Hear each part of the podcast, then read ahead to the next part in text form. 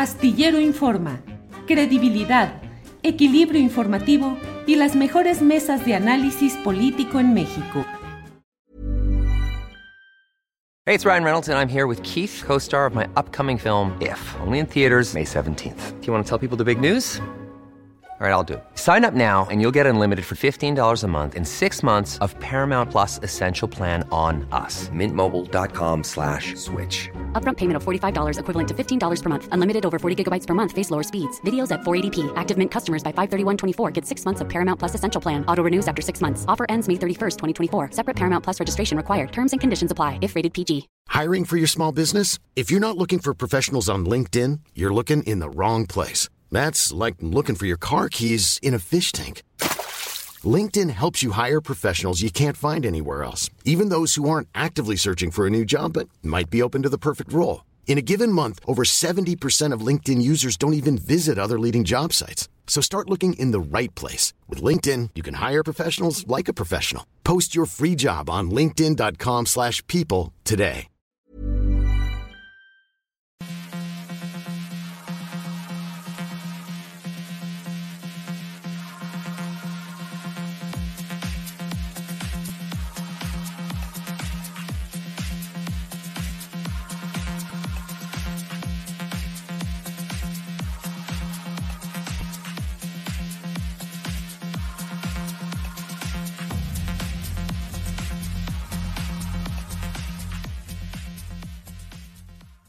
La una de la tarde, la una de la tarde en punto y ya estamos aquí en Astillero Informa. Muchas gracias por acompañarnos en esta emisión correspondiente al viernes 15 de julio de 2022. Gracias por acompañarnos. Tendremos hoy la mesa del más allá. Tendremos recomendaciones de fin de semana, entrevistas, información con Adriana Buentello y todo lo relevante ya de este fin de semana, viernesito de una semana muy movida, muy agitada en términos informativos, en términos de um, hechos uh, públicos, declaraciones, giras, todo lo relevante lo ha tenido usted aquí a lo largo de esta semana y hoy estamos puestos para cerrar con nuestra, eh, um, con este programa correspondiente al viernes 15 de julio. Tenemos muchas cosas relevantes. Le hemos dicho, entre otros temas, eh, le hemos comentado en información proporcionada por Adriana Buentello acerca de la realización de un peculiar congreso en Monterrey, Nuevo León, un congreso denominado Iberosfera 2022 y que pues yo he mencionado como parte de un proyecto de ultraderecha que está asentándose en México con una notable presencia de representantes del partido de ultraderecha español Vox. Eh, ahí, eh, desde el miércoles inició este Congreso que debe terminar hoy. Y para hablar sobre este tema, vamos a platicar ya con ah, eh, Raúl Tortolero, que ya ha estado en otras ocasiones con nosotros. Él es consultor político, doctorado en Derechos Humanos, director continental de la Agencia Católica de Noticias y presidente en México del movimiento cristiano conservador latinoamericano. Raúl Tortolero está aquí, lo saludo Raúl. Buenas tardes. ¿Cómo estás, Julio? Gracias por la invitación. Al contrario, Raúl, con mucho interés en, en, saber cómo les fue. ¿Cuánta gente participó o está participando? Todavía está el Congreso. Mira, como público yo creo que están llegando unas 700 personas, casi ser, llegando a mil, dependiendo del día. Va llegando cada vez más gente y en cuanto a los expositores somos alrededor de unos 12 o 15 más o menos. En 1.500 pesos en la zona preferente el costo de entrada a este auditorio Río y como 900, 750, algo así en lo general, Raúl. La verdad es que no es, no es grosería, pero no estoy muy enterado de los detalles de los costos porque yo soy conferencista y entonces no, no me enteré exactamente cuánto está costando, pero sí, yo creo que más o menos anda andan los boletos por esos costos más o menos. Raúl, ¿cuál es el propósito de este eh, Congreso? Eh, personas como yo lo escribimos, lo decimos y tú lo sabes, pues que para mí es una reunión de pensadores de ultraderecha que están dando paso al acceso del partido español Vox su Carta de Madrid y sus planteamientos para enfrentar al comunismo y al socialismo en Latinoamérica. ¿Es algo así, Raúl? Bueno, para empezar, ya le llaman ultraderecha a cualquier cosa, defender la vida desde el nacimiento hasta la muerte natural, defender a la familia natural, defender la libertad de expresión, defender eh, em, los derechos humanos, combatir al socialismo, combatir la cultura de la cancelación. A todo eso que es algo muy sencillo le llaman ultraderecha. Si eso es ultraderecha, pues bueno, toda la gente que estamos en esto seríamos de ultraderecha. Yo me definiría como de derecha, nada más, de derecha a secas, ¿no? Como el PAN. De ultraderecha. Como Acción Nacional en México. Bueno, el Partido Acción Nacional eh, eh, tiene en su doctrina la defensa de la vida, efectivamente, y la defensa de la familia. Y hay ciertas actitudes de algunas personas en especial que son un poco progresistas con las que no estamos de acuerdo. Tenemos que recuperar el sentido original del Partido Acción Nacional.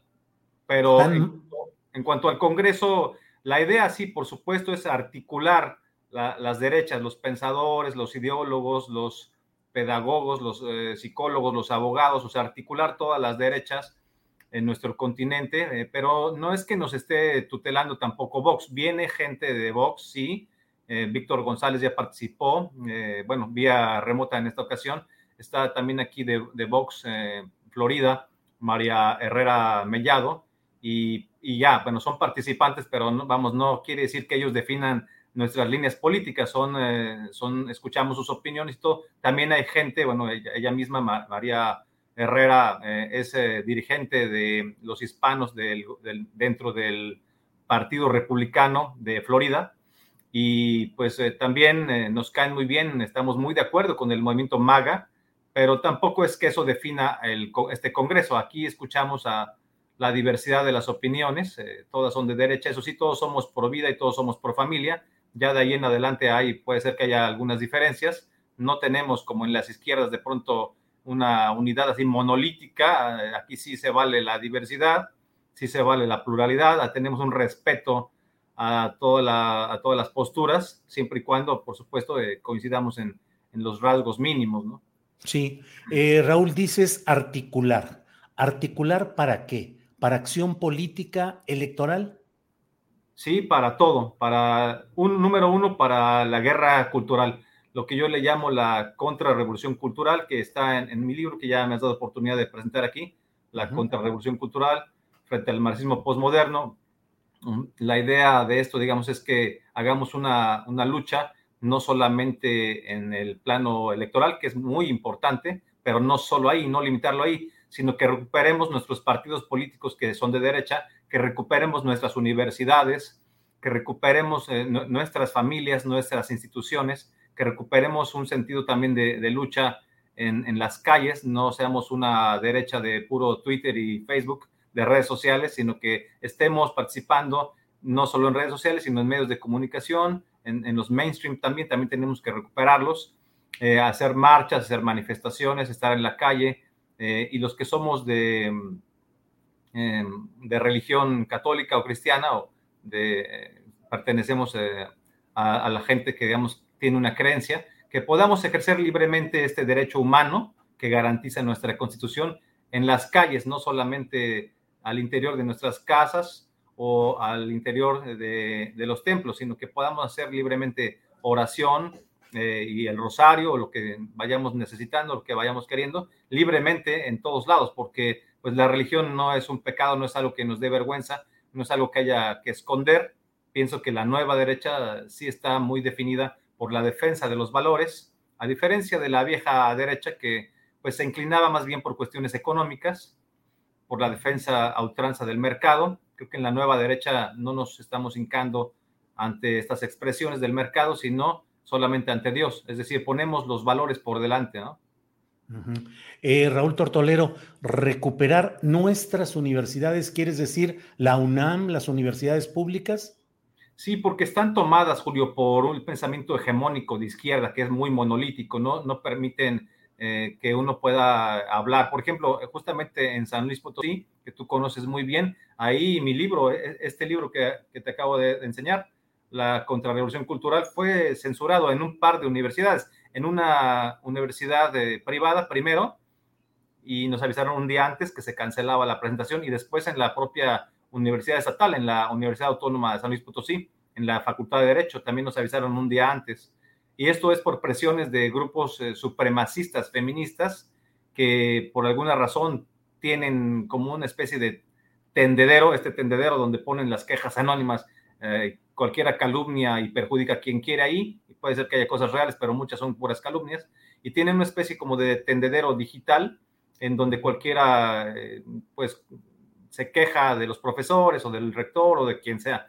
Y entonces tienen como esta concentración de, de datos y lo usan pues para presionar lo que quieren que suceda y lo que no quieren que suceda. Y como dicen que mi libro es un libro eh, en contra de los derechos, evidentemente se refieren a que yo defiendo el derecho a la vida y ellas le llaman un, al aborto le llaman un derecho. Por supuesto que el aborto no es un derecho, es un crimen y tenemos que regresar a pensar que hay que respetar la vida humana desde el vientre y hasta la muerte natural. Entonces, por eso ellas eh, usaron esa información para presionar a algunos eh, docentes en, ese, en esa facultad o directivos y ya no se pudo que yo me presentara ahí. Pero como quiera que sea, me pude presentar en San Luis Potosí, en otro lugar, en una sede de personas pro vida y pues estuvo muy bien, estuvo lleno, todo perfecto. Pero sí hay censura, sí existe la censura, por supuesto, y esto viene de, esta, de este pensamiento. Si tú no eres eh, supremacista feminista, supremacista LGBT, si no eres de izquierda, si no votas por López Obrador, ya no tienes derecho de hablar, ya no te dejan expresar libremente tus opiniones, ¿no? Eh, Raúl, hay ¿cómo, ¿cómo entrar a las universidades? ¿Quieres decir que haya maestros de esta nueva derecha que entren a dar clases a las universidades, que se abran a conferencias, cómo recuperar a las universidades públicas para esta nueva derecha. Sí, en esos dos sentidos que dices está perfecto, que los profesores que ya son de derecha y que siempre han estado ahí, pero que han estado como de tibios, que no han tenido el valor de defender sus posturas porque tienen miedo a que los corran o que no están de acuerdo con la imposición de, de una agenda de un arco iris o de una, de una obligación de hablar con el lenguaje inclusivo, que además realmente, además de que sea aberrante, no es, no es, no es que sea inclusivo, sino que más bien es excluyente. Por ejemplo, en, en, este lenguaje yo no me siento incluido y tampoco en el arco iris. En el arco iris, ¿cuál, ¿cuál color representa a los heterosexuales? Ya que dicen que el arco iris es la diversidad. Bueno, pues dentro de la diversidad también existe la heterosexualidad, ¿no? No creo que sea cosa del pasado, todavía somos una mayoría los heterosexuales, pero en ese arco iris, pues yo no me veo representado. Dicho sea de paso, el verdadero arco iris significa una alianza con Dios, un pacto con Dios. Esto lo pueden leer en Génesis. Y son siete colores, no nada más seis. ¿Cuál color quedó fuera? Justamente el azul celeste, que tiene una relación directa, simbólica, tradicional con la Virgen María y ahora recientemente, desde hace años, con la lucha pro vida. Por eso no, no quieren integrar este color cuando tendría que estar ahí, pero no como la expresión del supremacismo LGBT, ¿no?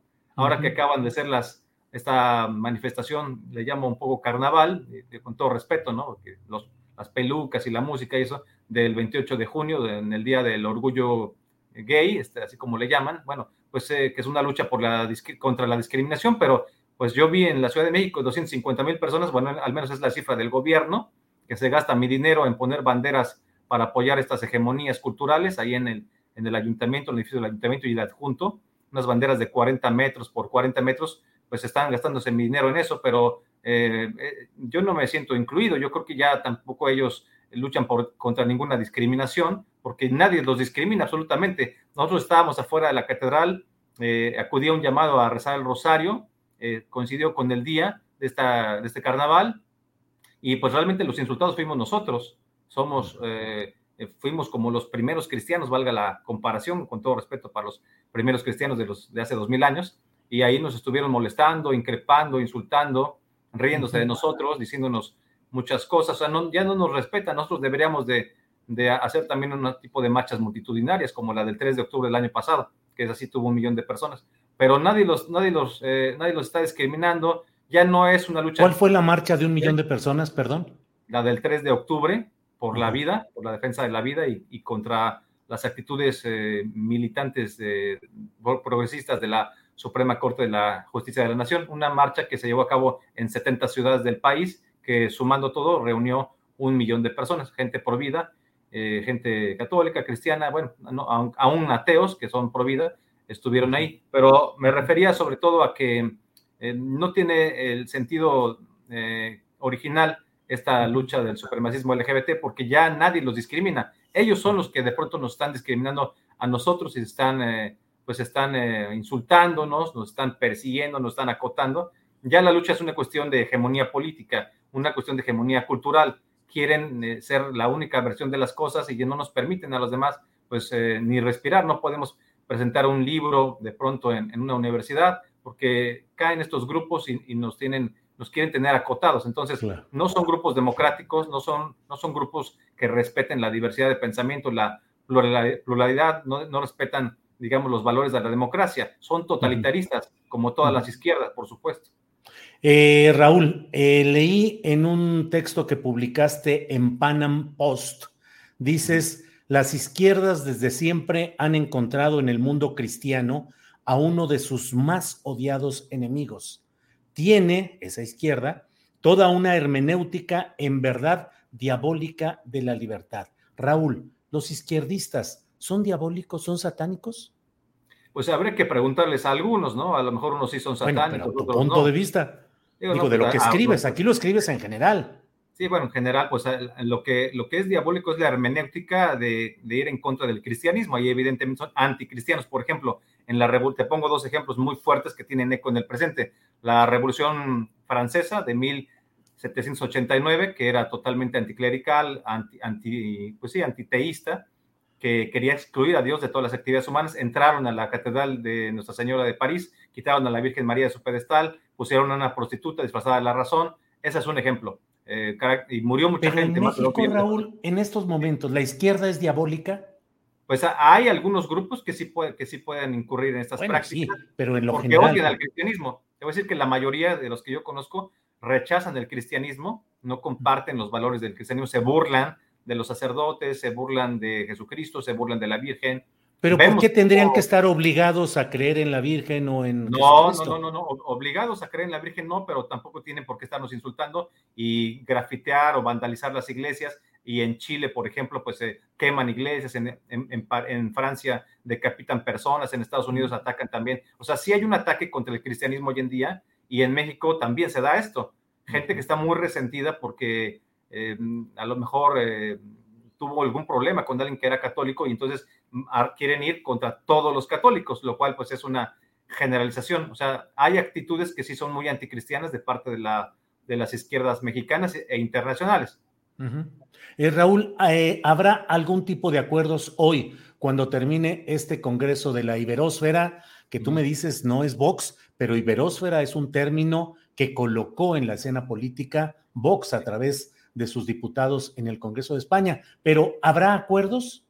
Sí, por supuesto, esa es la idea. Vamos a tratar de emitir un documento. Al final, el, organizador Carlos Leal, que por cierto ha hecho un trabajo muy destacado, porque este que fue diputado de Morena. Bueno, estuvo un tiempo ahí porque en ese tiempo le dijeron que podía defender la vida, en fin, después ya no sé qué pasó. Postulado por Morena, llegó por Morena. En, su momento estuvo, eh, estuvo ahí, después ya se deslindó de inmediato. expulsaron bueno, ya habría que ver los detalles en particular, pero yo creo que este, este Congreso eh, va a ser sin duda un parteaguas entre el antes y después de la articulación de, la gente en Hispanoamérica. Ibero, Iberosfera sí es un término de Vox, y, pero lo, usamos libremente porque además pues nos, cae muy bien Vox, nos gusta Vox, nos gusta la Carta de Madrid, nos gusta el Foro Madrid y sobre todo que sea un contrapeso a algo tan nefasto como el Foro de Sao Paulo y algo tan nefasto como el Grupo de Puebla. Raúl, acuerdos para acción en lo inmediato, ¿qué crees que es lo que se va a emitir hoy?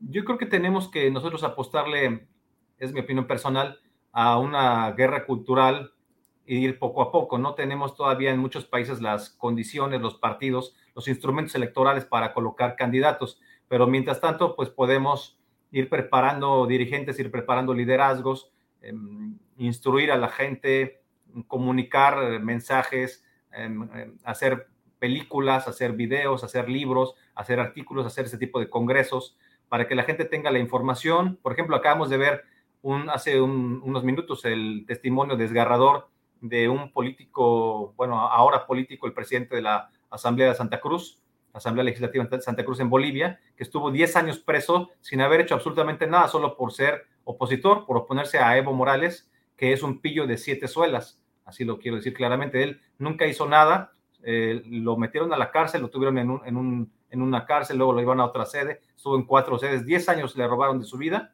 Tenía su hijo de un año, cuando salió de ahí, eh, su hijo ya tenía 10 años, un espectáculo, digamos, infame todo lo que hicieron con él y así se las gastan estos, estos eh, eh, dictadores bananeros como Evo Morales. Ese es el socialismo blando que vemos que se extiende cada vez más por todo Hispanoamérica. El socialismo blando que llega primero por las urnas, pero luego ya empiezan a hacer reformas, cambios constitucionales y se van quedando, quedando, quedando, quedando, quedando, se van perpetuando en el poder. Esperemos que en México no pase esto porque pues vemos también intenciones nefastas de de muchos políticos que son unos jacobinos trasnochados.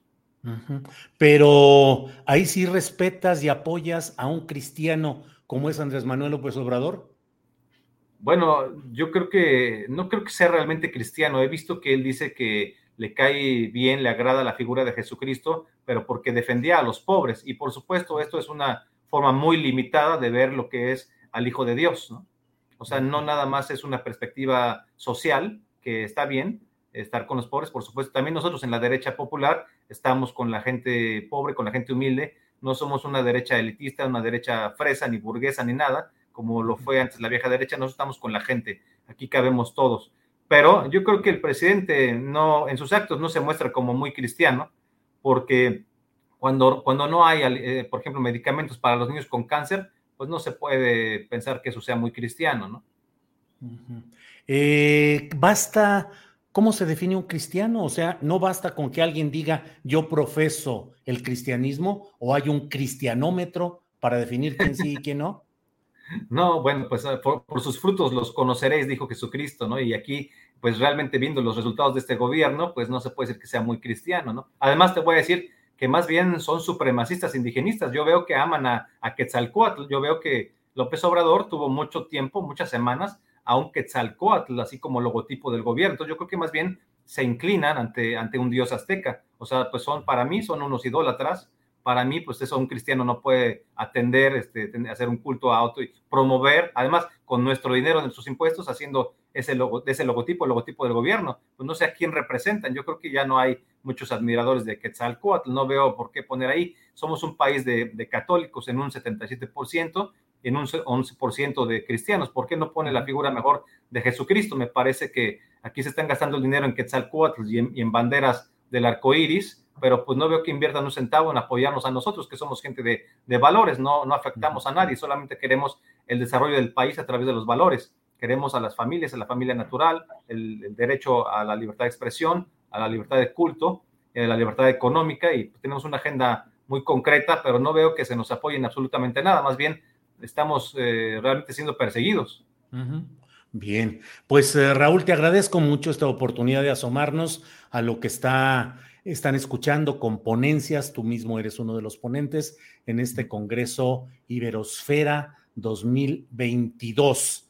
Candidato a diputado, ¿te vas a aventar para diputado, Raúl? Pues vamos a ver si hay oportunidad de, de concretar algo pero esté donde esté, eh, voy a seguir exactamente la misma agenda que ya la he repetido muchas veces. Si me permites, la voy a decir, son siete puntos nada más, es la, la defensa de la fe, la defensa de la vida desde la concepción hasta la muerte natural, la defensa de la familia natural, la defensa de la propiedad privada, que luego está en riesgo de pronto con estos intentos de nacionalizaciones en varios lados, también la, la defensa de la patria, la defensa de las libertades y la defensa de los derechos universales. Siete puntos para la contrarrevolución cultural. Pues Raúl, muchas gracias y pues seguiremos en contacto, que habrá muchos temas para seguir platicando. Gracias, Raúl. Muchas gracias, gracias a tu auditorio, muchas gracias, buenas tardes. Hasta luego. Bueno, pues este es un esfuerzo plural de conocer lo que se opina desde diferentes flancos de la acción política y de la discusión y la polémica y la ideología. Veo por ahí algunos comentarios en el chat que dicen, ¿por qué le das voz y por qué? Forman parte de la pluralidad de lo que sucede en México y ahí están reunidos en Monterrey en un congreso eh, que tiene toda la presencia de Vox y que desde mi punto de vista es eh, la punta de lanza de la organización de algo que va más allá de la derecha tradicional, la panista, y por ello decimos que es la ultraderecha. Por sus frutos los conoceréis y por las declaraciones y los puntos de vista que allí expresan. No nos hace ningún daño asomarnos a lo que camina y lo que se está construyendo en otros espacios. Tenemos que escuchar la pluralidad de opiniones y de puntos de vista.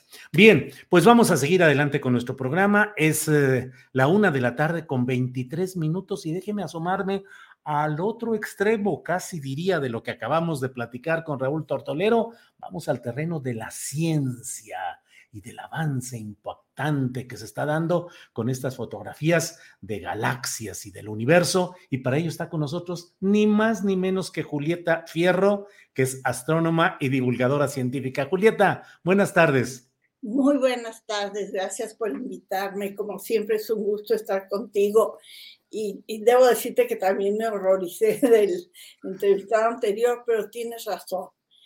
Si no aprendemos a escuchar a los demás, perdemos siempre. Así es que te felicito. Gracias, Julio. de las familias tradicionales pensé que no podemos adoptar a un niño huérfano, será mal, va a ser eso.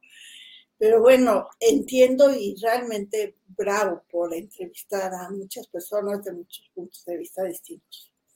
Gracias, Julieta. Julieta, el asomo al universo que nos permite ahora la tecnología. Eh, los uh, legos, los que no sabemos mayor cosa de esto, pues vemos las nuevas fotografías con este telescopio potente, preciso, de alta calidad y decimos, híjole, pero tú qué encuentras? ¿Cómo te ha impactado en tu espíritu y en tu conocimiento científico estas nuevas imágenes? Bueno, en primer lugar, que sepas que varias de las imágenes las hicieron para deleitar al público, porque ah. tantas personas han y tantas naciones han invertido tanto dinero en esas imágenes que, bueno, lo menos que se podía hacer era gratificarlas con la hermosura de la astronomía. Eh, la primera imagen que mostraron, seguramente tu auditorio la ha visto, es una imagen donde la mitad de la imagen está en rojo, en naranja y la mitad en el azul. Esa es una cuna de formación estelar. Y claro, nos hace pensar nuestro origen, cómo se forman las estrellas, cómo se forman los planetas. Así es que es muy importante. Además, es una imagen que permite acercarse más y más y te das cuenta del poder de este telescopio que permite ver detalles que de otra manera no se vería. Después hay dos, adelante. No, no, no, no, adelante, Julieta, por favor. Después hay dos imágenes que nos hablan de nuestro futuro. Una es sobre una estrella que era como el Sol, que al final de su vida arroja su atmósfera al espacio y queda el puro núcleo pelón rodeado de un envolvente en expansión. Eso le va a pasar al Sol dentro de 4.500 millones de años. Cuando agote de quemar el hidrógeno, bueno, se dice quemar reacción termonuclear del hidrógeno y el helio, se va a calentar tanto que se va a inflar, la Tierra va a quedar en la orillita, se va a desintegrar y toda esa materia del Sol se va a ir y se va a mezclar con otra nube del medio interestelar y probablemente de origen a otros sistemas planetarios. Así es que esta imagen es, habla de nuestro futuro. Otra imagen que habla de nuestro futuro es una donde se ven cinco galaxias, cada una tiene 100 mil millones de estrellas, y dos están en proceso de fusión. Se ve cómo se deformaron al unirse. Pues eso también nos habla de nuestro futuro, porque nuestra galaxia, la Vía Láctea, eh, va a fusionarse con la galaxia de Andrómeda dentro de 5 mil millones de años. Se van a acercar, se van a deformar y van a terminar formando un conglomerado estelar con la suma de ambas galaxias. Las estrellas están muy lejos unas de otras, no chocan entre sí, aunque parece que están cerquita, porque las vemos muy lejos. Así que estas dos imágenes son sobre nuestro futuro. Después viene una gráfica y esta es muy importante. Cuando se hizo el telescopio, se hizo para verlo más alejado, ¿sí? o más lejos. Y para eso se necesita radiación infrarroja. Ahorita te digo por qué. Pero el hecho es que este telescopio se pensó hace 30 años, se empezó a construir hace 20. Y en esa época se empezaron a descubrir planetas extrasolares, es decir, mundos como la Tierra que están fuera del sistema solar. Cuando estos mundos pasan delante de su estrella, la luz de la estrella atraviesa la atmósfera y parte de la radiación la absorbe la atmósfera. Así es que midiendo esa radiación, sabes qué compuestos químicos tiene la atmósfera. Así es que la gráfica que mandaron es de agua que se descubrió en un planeta tipo Saturno, es decir, que tiene neblina con agua. Así es que esto pues es muy importante porque nos muestra que vamos a poder buscar vida o trazas de vida extraterrestre en otros mundos, no solo de agua, sino de CO2, eh, oxígeno, en fin, metano, los compuestos de la vida. En, sí. En términos casi estadísticos, viendo esa inmensidad, Julieta, pues pareciera muy difícil decir que no hubiera probabilidades de vida extraterrestre en esa inmensidad. Claro, pero hace 30 años no habíamos encontrado otros planetas y los astrónomos estaban desesperados porque buscaban y no encontraban y no encontraban hasta que dos chavitos suizos dieron tiempo en un telescopio francés en Picto Midi que ya se iba a cerrar y midieron una estrella que debería estarse moviendo hacia línea recta, pero tenía un planetita que hacía que se jalaba de un lado hacia otro y eso hacía que el movimiento del planeta fuera ondulatorio y descubrieron los primeros planetas extrasolares. Y desde entonces se han descubierto muchísimos. Así es que sí, sería muy raro que no fuéramos los únicos, pero estábamos buscando los astrónomos y no encontrábamos. Esta es la primera vez en que hay una evidencia científica. No, ya se han encontrado otros eh, planetas con agua y atmósfera. Lo que pasa es que estas imágenes fueron las primeras para probar que sí el telescopio está funcionando como era de esperarse. México tiene un telescopio robotizado en San Pedro Mártir para descubrir planetas extrasolares. Y es bien importante el de San Pedro Mártir porque estudia las estrellas más cercanas, que son las más comunes, las más pequeñas, y estas viven más que el Sol. Así que si tuvieran un planetita como la Tierra, habría más tiempo para desarrollar una civilización, que es lo que más se antoja, ¿no? Que tu programa llegue y diga, está Julio en, el planeta Tierra con su tocaya Julieta. Eso. Oye, Julieta, eh, esto tiene implicaciones filosóficas y religiosas. Hemos vivido en el planeta Tierra con religiones que nos aseguran que el Dios de cada religión creó la Tierra de cierta manera, a imagen y semejanza, en fin, una serie de cosas. Pero esta inmensidad del universo que nos están mostrando claramente estas fotografías, nos pueden sugerir que no puede haber un solo Dios creador de todo ese universo o que tendría que haber muchos dioses? A ver, la ciencia y la religión se, se aceptan. Hace algunos años la Unión Astronómica Internacional fue al Vaticano a decir qué onda, por qué mandaron a Galileo al infierno, básicamente. Y entonces el Vaticano dijo, no, no, no, abrió los archivos le regalaron a la Unión Astronómica Internacional libros de Galileo, bueno, hasta un dedo momificado de Galileo en una vasija así de, de vidrio preciosa, un facsimilar de, de la, del texto donde él tiene que renunciar a sus creencias, pero lo importante fue que el Vaticano dijo que no había condenado a Galileo, solo lo había acusado de malinterpretar la Biblia y que respeta y que hacer de la ciencia. Y por supuesto los científicos dijimos, respetamos a las religiones. Ahora, muchas personas no nos gusta la religión, o sea, eso que Diosito haya embarazado a la Virgen sin preguntarle, oye, mi vida, ¿quieres? Y luego ni siquiera dio la cara, o sea, mandó a un ángel a decirle, oye, estás embarazada. qué ejemplo de vida. O Eva, que es la responsable de todo por la eternidad. Entonces, algunas personas no nos gustan las religiones existentes porque minimizan a las mujeres. Están pasadas de moda, faltan mandamientos, dónde está respetar a tus hijos, por ejemplo, y ni se diga la naturaleza.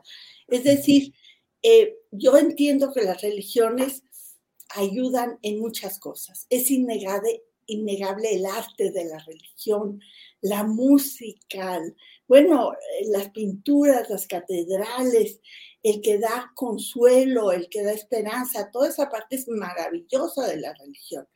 Lo que a mí me asusta son algunos valores religiosos, pues que sí no son precisamente modernos, por decirlo de alguna manera. Julieta, el conocer, el ver estas imágenes con tal precisión de este nuevo telescopio, ¿qué te ha impactado más en términos filosóficos, espirituales? ¿Qué te impactó? ¿Qué te hizo pensar distinto a lo que tenías antes? Ah, no, no, pues yo soy astrónoma desde hace mucho tiempo, ¿no? Pero déjame decirte la última imagen. Sí. Vi cuatro, faltaba la quinta. Cada semana van a salir nuevas y cada vez van a ser más de interés científico.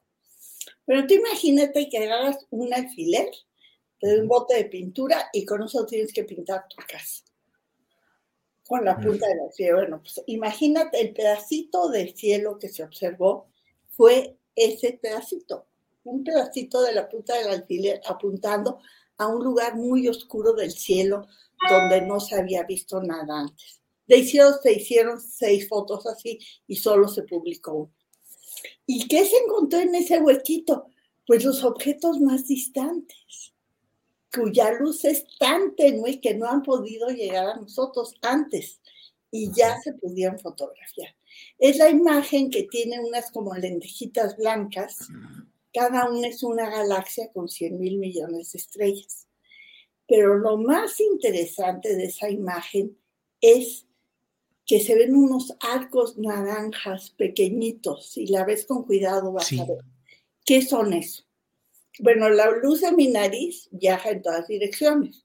Por eso me ve el de junto y el de allá y todos me ven. Pero ¿qué tal si pongo un hoyo negro aquí? se supone que es el hoyo negro, no es, pero bueno. ¿Qué le hmm. pasa a la luz de mi nariz? Pues se dobla y te llega a ti amplificada. Es decir, la luz de mi nariz, en lugar de ir en todos lados, se pliega al pasar cerca del hoyo negro. Eso se llama una lente gravitacional. Y uno de esos arquitos corresponde a la galaxia más antigua que se ha observado. Su luz tardó 13.300 millones de años en llegar hasta donde estamos nosotros. Y eso mostró el poder de este telescopio. Ese sí fue el descubrimiento para la astronomía. Probó que el telescopio funciona, probó que la tecnología funcionó, o sea, 30 años de pensarle, 20 años de construcción, rehacer el proyecto y mandarlo plegado al espacio y ajustar todos los instrumentos tomó cinco meses. Y sí está funcionando, no te imaginas el alivio para la comunidad astronómica, es sensacional. Así es que, pues sí. Ahora, ¿qué nos espera? Pues no sabemos, Julio. Vamos a suponer que yo te mando ahorita a otro mundo y te digo, allá hay continentes. Te doy todo un barco, este, marineros, instrumentos, pues como los españoles cuando llegaron a México, ¿tú crees que se esperaban encontrarse a la cultura maya? Claro. A la azteca, a las frutas y verduras y maravillas de México, los paisajes, los volcanes. Bueno, ahora imagínate qué vamos a descubrir si cada puntito que podamos observar hay misterios nuevos. Es decir, hay proyectos para los que se hizo este telescopio, para ver los objetos más distantes. ¿Por qué es un telescopio infrarrojo? A ver, la, luz es de colores. La luz azul, por ejemplo, la luz más caliente, más azul, la producen las estrellas recién nacidas.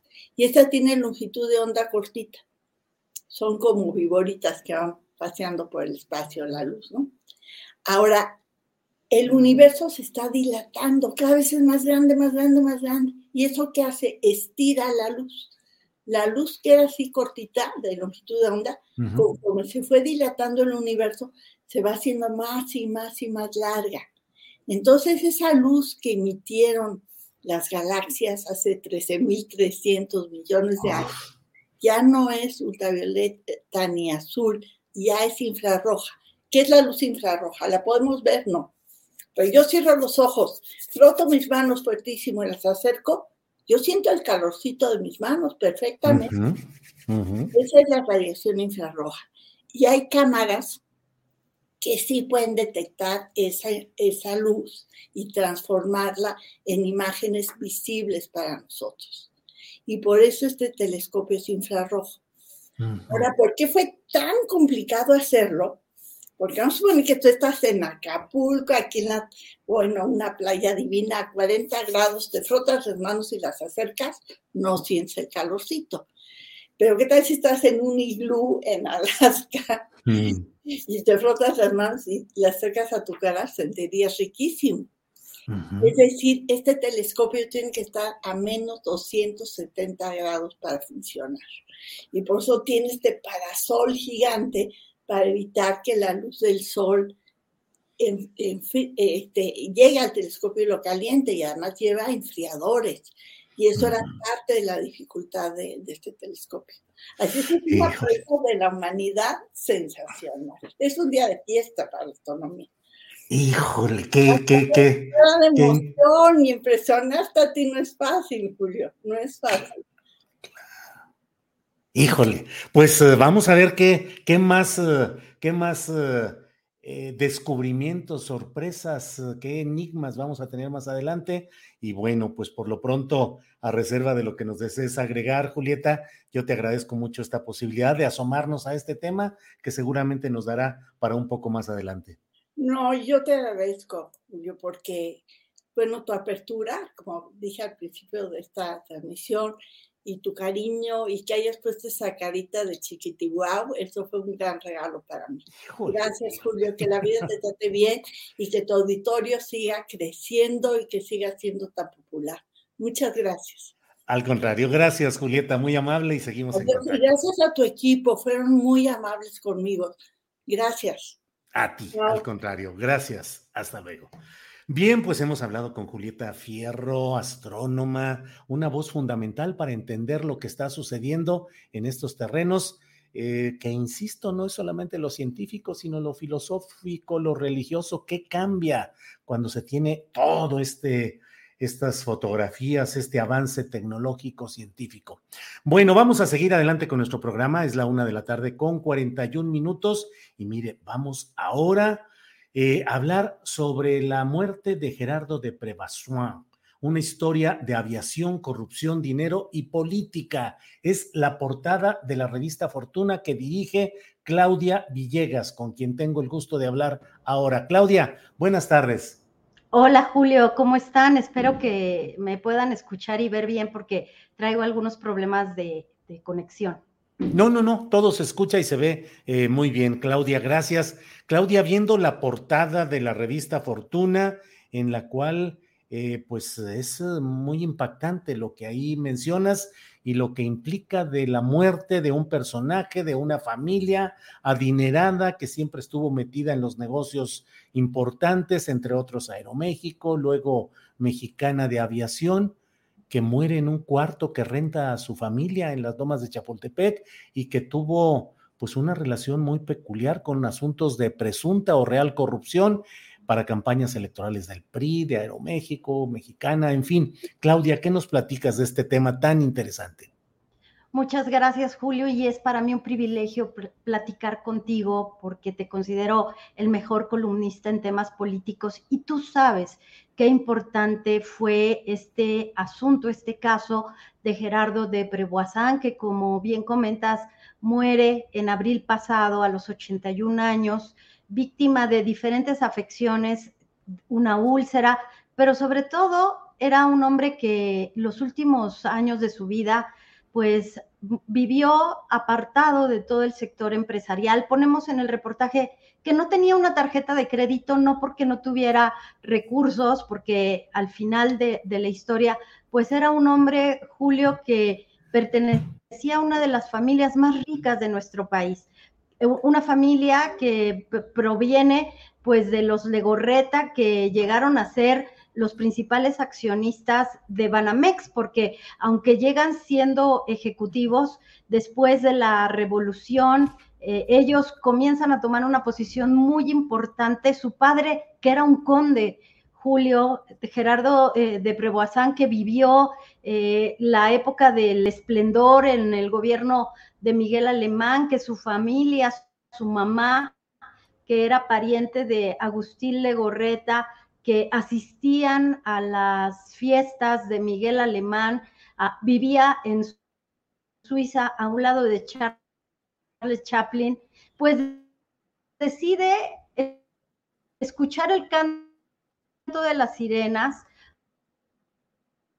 participar en la batización de México, inicia con Miguel de la Madrid.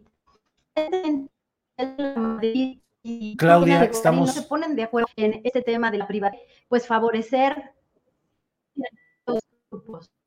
Claudia, estamos teniendo problemas de, de conexión. Perdón. Claudia, a lo mejor si apagas eh, tu cámara, nos quedamos solo con el audio y podemos entrar porque se perdió desde esta parte que hablabas de que vivía en la casa que había sido de Charles Chaplin. Claro, no, eran, eh, ¿ya me escuchas mejor? Sí, sí, te escucho mejor, sí. sí. Muchas, muchas, gracias. No, lo que les contaba es que él cuenta en sus memorias a los que Fortuna tuvo, tuvo acceso, un de que su familia vivía al lado de la del, del, cine, que en México regresa ahí por su adolescencia a vivir en el mismo barrio donde vivía Alemán Velasco. Todo esto lo cuento a manera de, pues, la biografía que cuenta de, de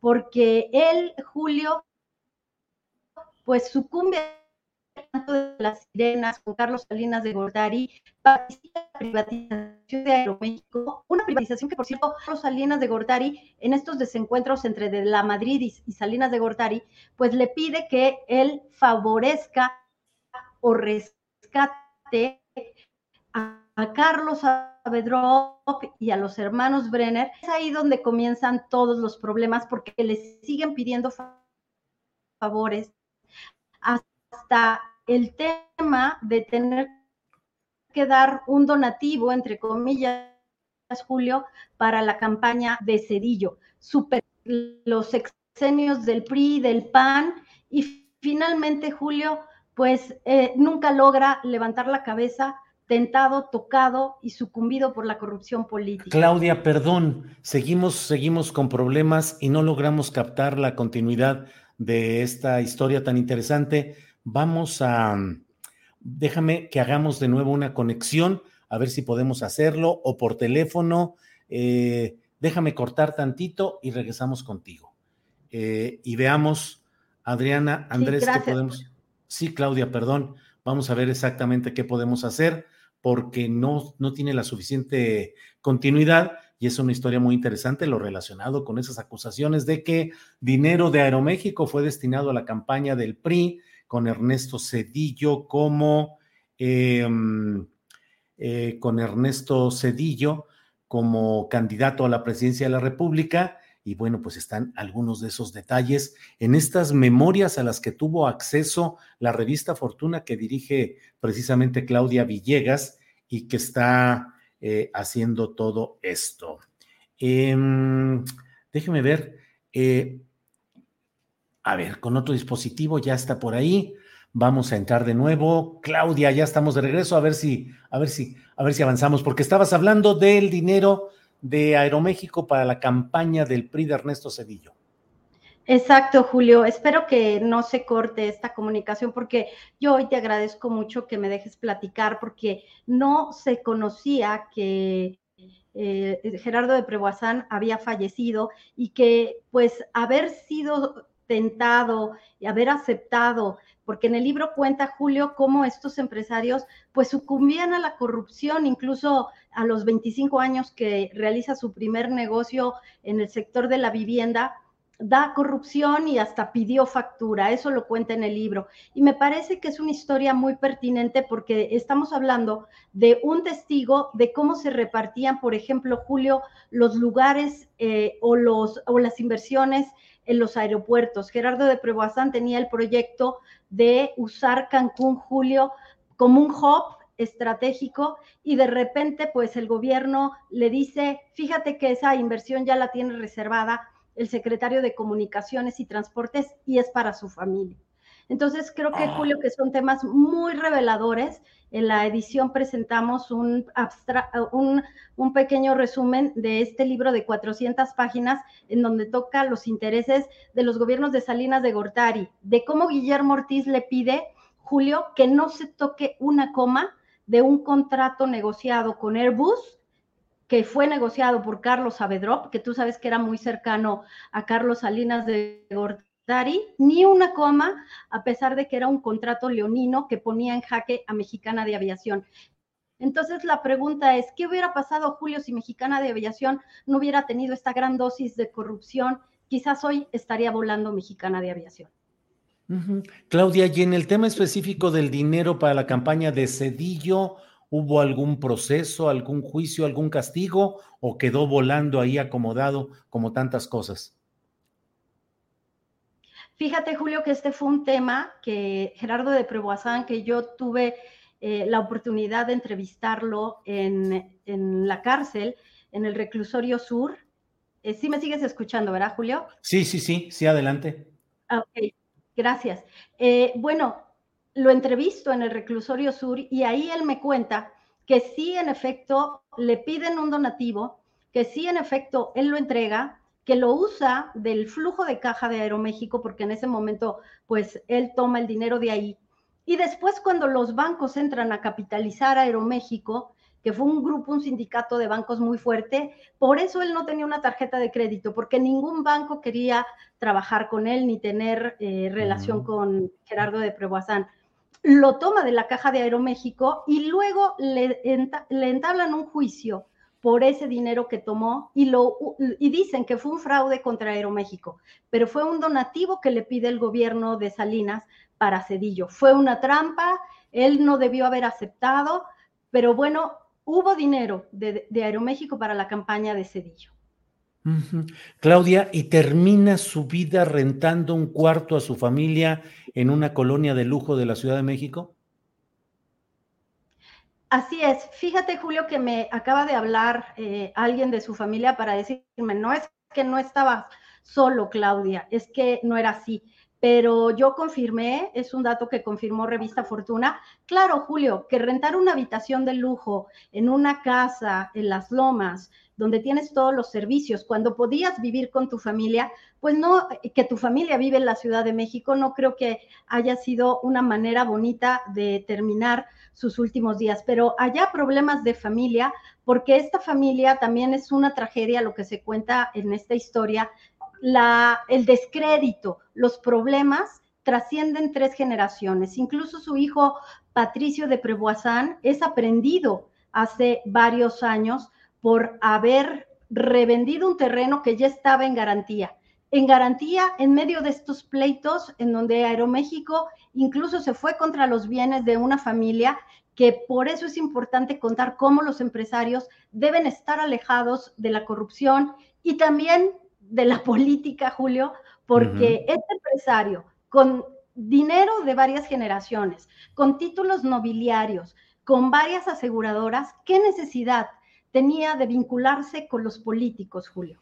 Y él cuenta en las memorias cómo los políticos le pedían favores y cómo Pedro Aspe, y, que, y ojalá que puedan ir a comprar la revista porque esto es maravilloso, cómo Pedro Aspe le dijo, no sucumbas a lo que te pida el presidente.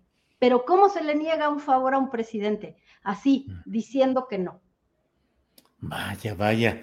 Claudia, pues eh, está la historia completa en esta edición de Revista Fortuna. Lo que le hemos dicho es una parte, la parte más eh, llamativa tal vez, pero finalmente es un trabajo amplio en el que Claudia Villegas ha conseguido para la revista Fortuna o la revista Fortuna en lo general estas memorias de pues un personaje fundamental en toda esta historia eh, de los empresarios, de la política, del PRI, de la corrupción, del presidencialismo. ¿Qué fue lo que más te impactó así? Si te dijéramos, ¿qué es lo que más te impactó de la lectura de esas memorias, Claudia?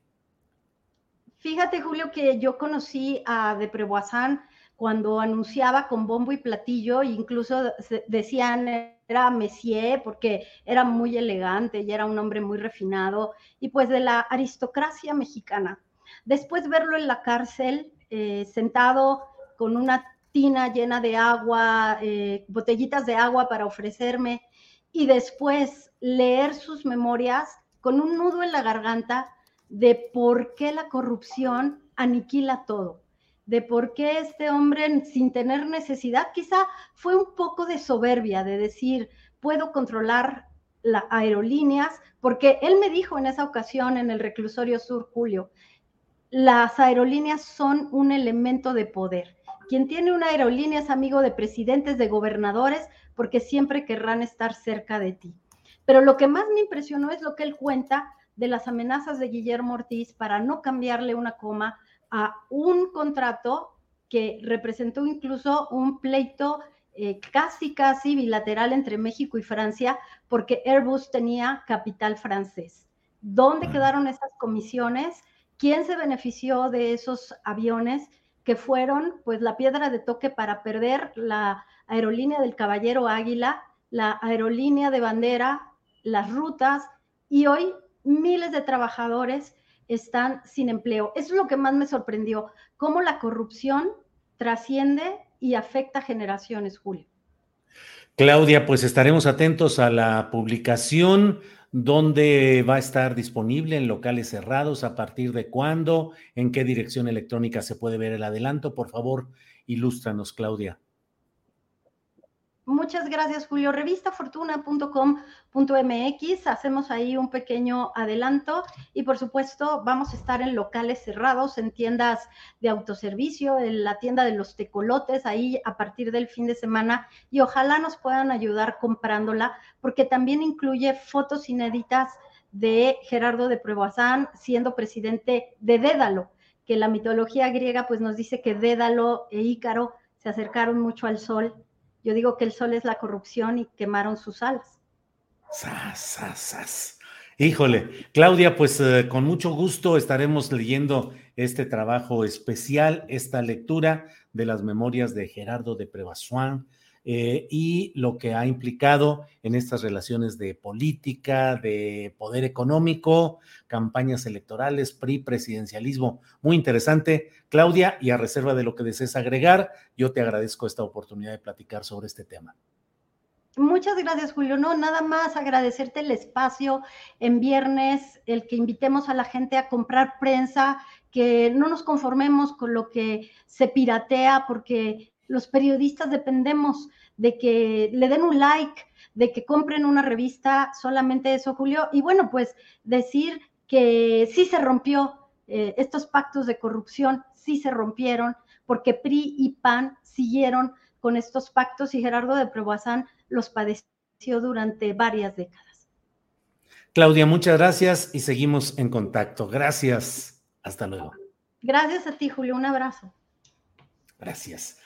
Bien, pues la verdad que interesante todo esto. Y mire, de lo que platica Claudia Villegas me llamó la atención la referencia a cómo las aerolíneas eran espacios de poder, porque efectivamente la manera, mm, los boletos, las cortesías, las preferencias, todo lo que se puede hacer teniendo aerolíneas. Y aprovecho para invitarles para una entrevista muy especial que vamos a tener el próximo lunes, que va a ser con Fonsi Loaiza, un periodista español que ha publicado un libro que se llama El poder del palco. El poder del palco se refiere al poder de Florentino Pérez, el presidente del Real Madrid, que ha usado el palco principal del estadio donde juega el Real Madrid en la capital española, pues para exhibición de políticos, para mostrar el poder, para reunir a diversos personajes políticos, es decir, el uso del fútbol, el uso del espectáculo como un espacio de poder. El título me parece que lo dice todo, el palco del poder, que es la historia de Florentino Pérez, no es la de Salinas Pliego ni es la de eh, Emilio Azcárraga en México, pero pues son esas historias de fútbol, de espectáculo, de poder mediático, porque desde luego también en España Florentino Pérez ha influido en la conducción, la dirección, el sentido, el manejo editorial de diarios relacionados con el manejo deportivo, por un lado, pero también de estaciones de televisión, de las cuales hemos dado cuenta recientemente, con entrevistas con Pablo Iglesias y con Juan Carlos Monedero, el poder del palco. El lunes vamos a empezar con esta entrevista con Fonsi Loaiza y su libro el, palco del poder. En fin, bueno, antes de seguir adelante, déjeme decirle que hoy no vamos a tener eh, la participación de eh, Daniel Robles.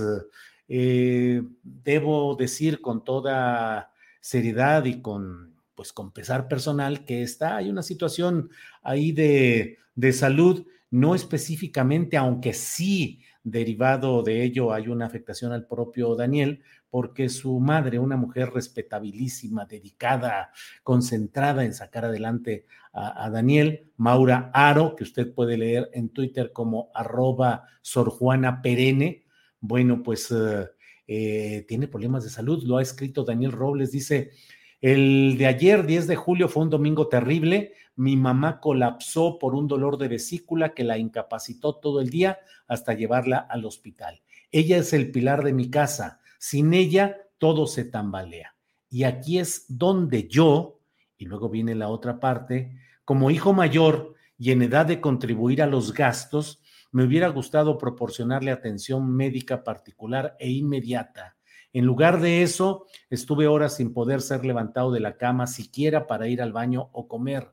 Ven por qué los cuidadores deben, o los o las cuidadores, cuidadoras, deben ser reconocidos e incorporados a programas y redes de apoyo. Yo no quisiera verme en un caso como este. Y viene esta fotografía y esta información del diario del Yaqui que dice, muere de un infarto mientras bañaba a su hijo discapacitado dice Daniel Robles Aro en estos tweets. Número uno, necesitamos un gastroenterólogo urgente en lo que solicitamos trámite en el Seguro Social, que por lo general es largo. Ah, y por ahí hay comentarios de Jessica, de María, dices la cuenta de tu mamá, urgente apoyar. Entonces, Daniel Robles está en esta situación, Daniel necesita pues el apoyo eh, de auxilio de quien se puede encargar de él durante algunas semanas, un par de semanas, tres semanas, no lo sabemos, en lo que se da esta operación de la vesícula para Maura Aro, que es eh, pues eh, la, compañía permanente, el apoyo, el quien traduce, quien organiza la vida de Daniel Robles Aro, que como usted sabe es un joven con eh, discapacidad por parálisis cerebral con una gran inteligencia, con una gran visión, deseoso de ser comunicador, de trascender y de seguir adelante. Por ahí están las direcciones, arroba Daniel Robles MX en Twitter. Ojalá quienes puedan ayuden a Daniel Robles Aro.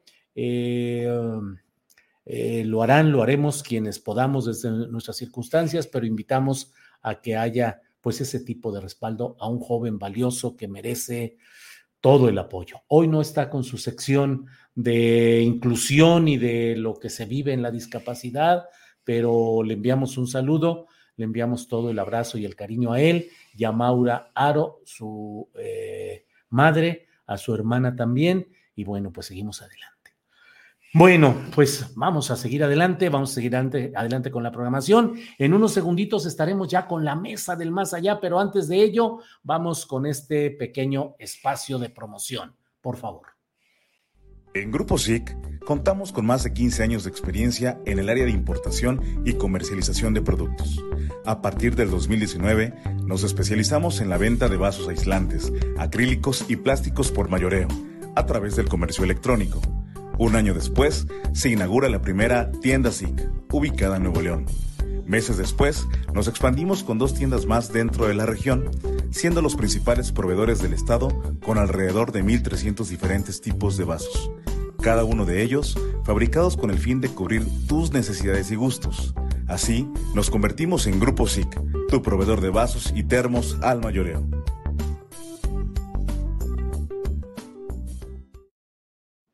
Bien, pues esta es, uh, eh, son las dos de la tarde con tres minutos y es una hora ideal para entrar a nuestra siguiente sección que ya está aquí. Tres, dos, uno, fuera. Ahí estamos en la hora del más allá. Y para ello tenemos la presencia de Fernando Rivera Calderón, a quien saludo con gusto. Fernando, buenas tardes.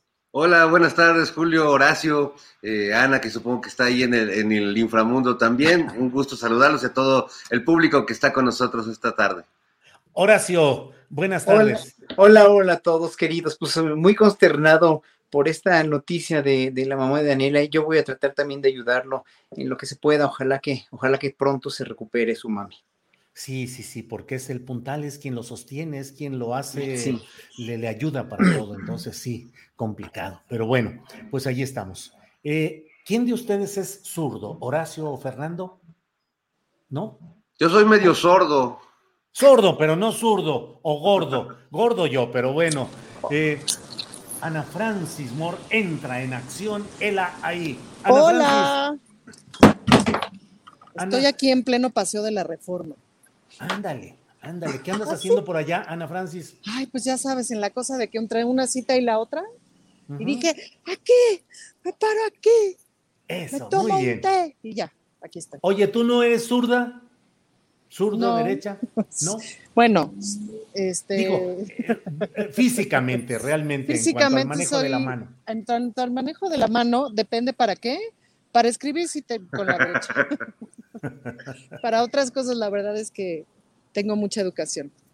Es- Estamos, estamos en, en horario La verdad, infantil. la- ya sé, por eso digo que ahí lo, ahí lo dejamos. Sale. Horacio, ¿por qué se identifica a la izquierda? Se dice la derecha es la diestra. Mira, ya hasta se fue Horacio para no contestar. Horacio, Horacio, ¿estás ahí? Mira, así. Horacio, Horacio. Sí, mira, le corrió. Bueno, Fernando se fue a No buscar al- rías, al, diccionario filosófico, a ver qué onda. Fernando, se dice que la derecha es la diestra y la izquierda es la siniestra. ¿Por qué hay una etiquetación, digamos, negativa o distinta para la izquierda que para la derecha? Fíjate que. Fíjate qué filosófico me puse, ¿eh? No, no, es muy interesante, es muy interesante la reflexión. Y además alguna vez me tocó participar en un, en un libro pues de arte de, Alejandro Magallanes, que justo hablaba de la izquierda y la derecha en, en todos los sentidos, ¿no? Este, y, y es curioso cómo eh, ha llegado a la política esto que sin duda pues tiene su origen en, en el, en el discurso religioso, en el sentido de la diestra y la siniestra. Justamente recordemos que cuando Jesús va al cielo, pues donde se coloca es a la derecha del Padre, eh, que es el lugar importante, no porque Jesús fuera de derecha, de hecho yo diría que Jesús era bastante de izquierda, a pesar de que lo sentaron a la derecha del Padre. Ya ahorita nos dirá la teóloga Ana Francis Moore qué opina al respecto, pero bueno, sí creo que tiene su origen en, en, en ese simbolismo. Eh, quizás porque la, la, normalidad o porque cierta mayoría, eh, a lo mejor también pues era diestra, ¿no? La, la gente que utiliza la mano izquierda en, en, la misma música, ¿no? Conseguir una guitarra para alguien que es zurdo, pues es muy complicado, un bajo, uh -huh. cualquier instrumento. No sé en el caso de la flauta, Horacio, si eso influya demasiado, no tanto como en una guitarra, ¿no? Eh, o, eh, pero bueno, eh, supongo que esa extrañeza que generaba el que tenía como, como eh, extremidad dominante a la izquierda hizo que se les satanizara un poco. Bueno, quiero, quiero pensar que un poco pudo ser el proceso en el que lo siniestro o lo que está a la izquierda se volvió como lo, lo que había que expulsar, erradicar, exorcizar. De ahí hasta nuestros tiempos modernos donde la izquierda pues para muchos es el sinónimo de lo que viene a corromper las viejas costumbres, las tradiciones, eh, la, la, buena manera decente de hacer las cosas. Que como dice el presidente, yo también leí el manual de Carreño, pero pues este, pues eso no tiene nada que ver. Muy bien, Fernando. Horacio, Horacio Franco, este mundo está hecho, tienes tu micrófono eh, desactivado, eh, este mundo está hecho para la derecha, es decir, por ejemplo, tu instrumento, la flauta, por ejemplo, musicalmente, la vida en general, ¿está hecha para la derecha? No, los instrumentos de aliento, la primera mano que aprendes a manejar bien es la izquierda. Siempre está arriba la mano izquierda y abajo la derecha. En la flauta transversa igual y no lo voy en la trompeta.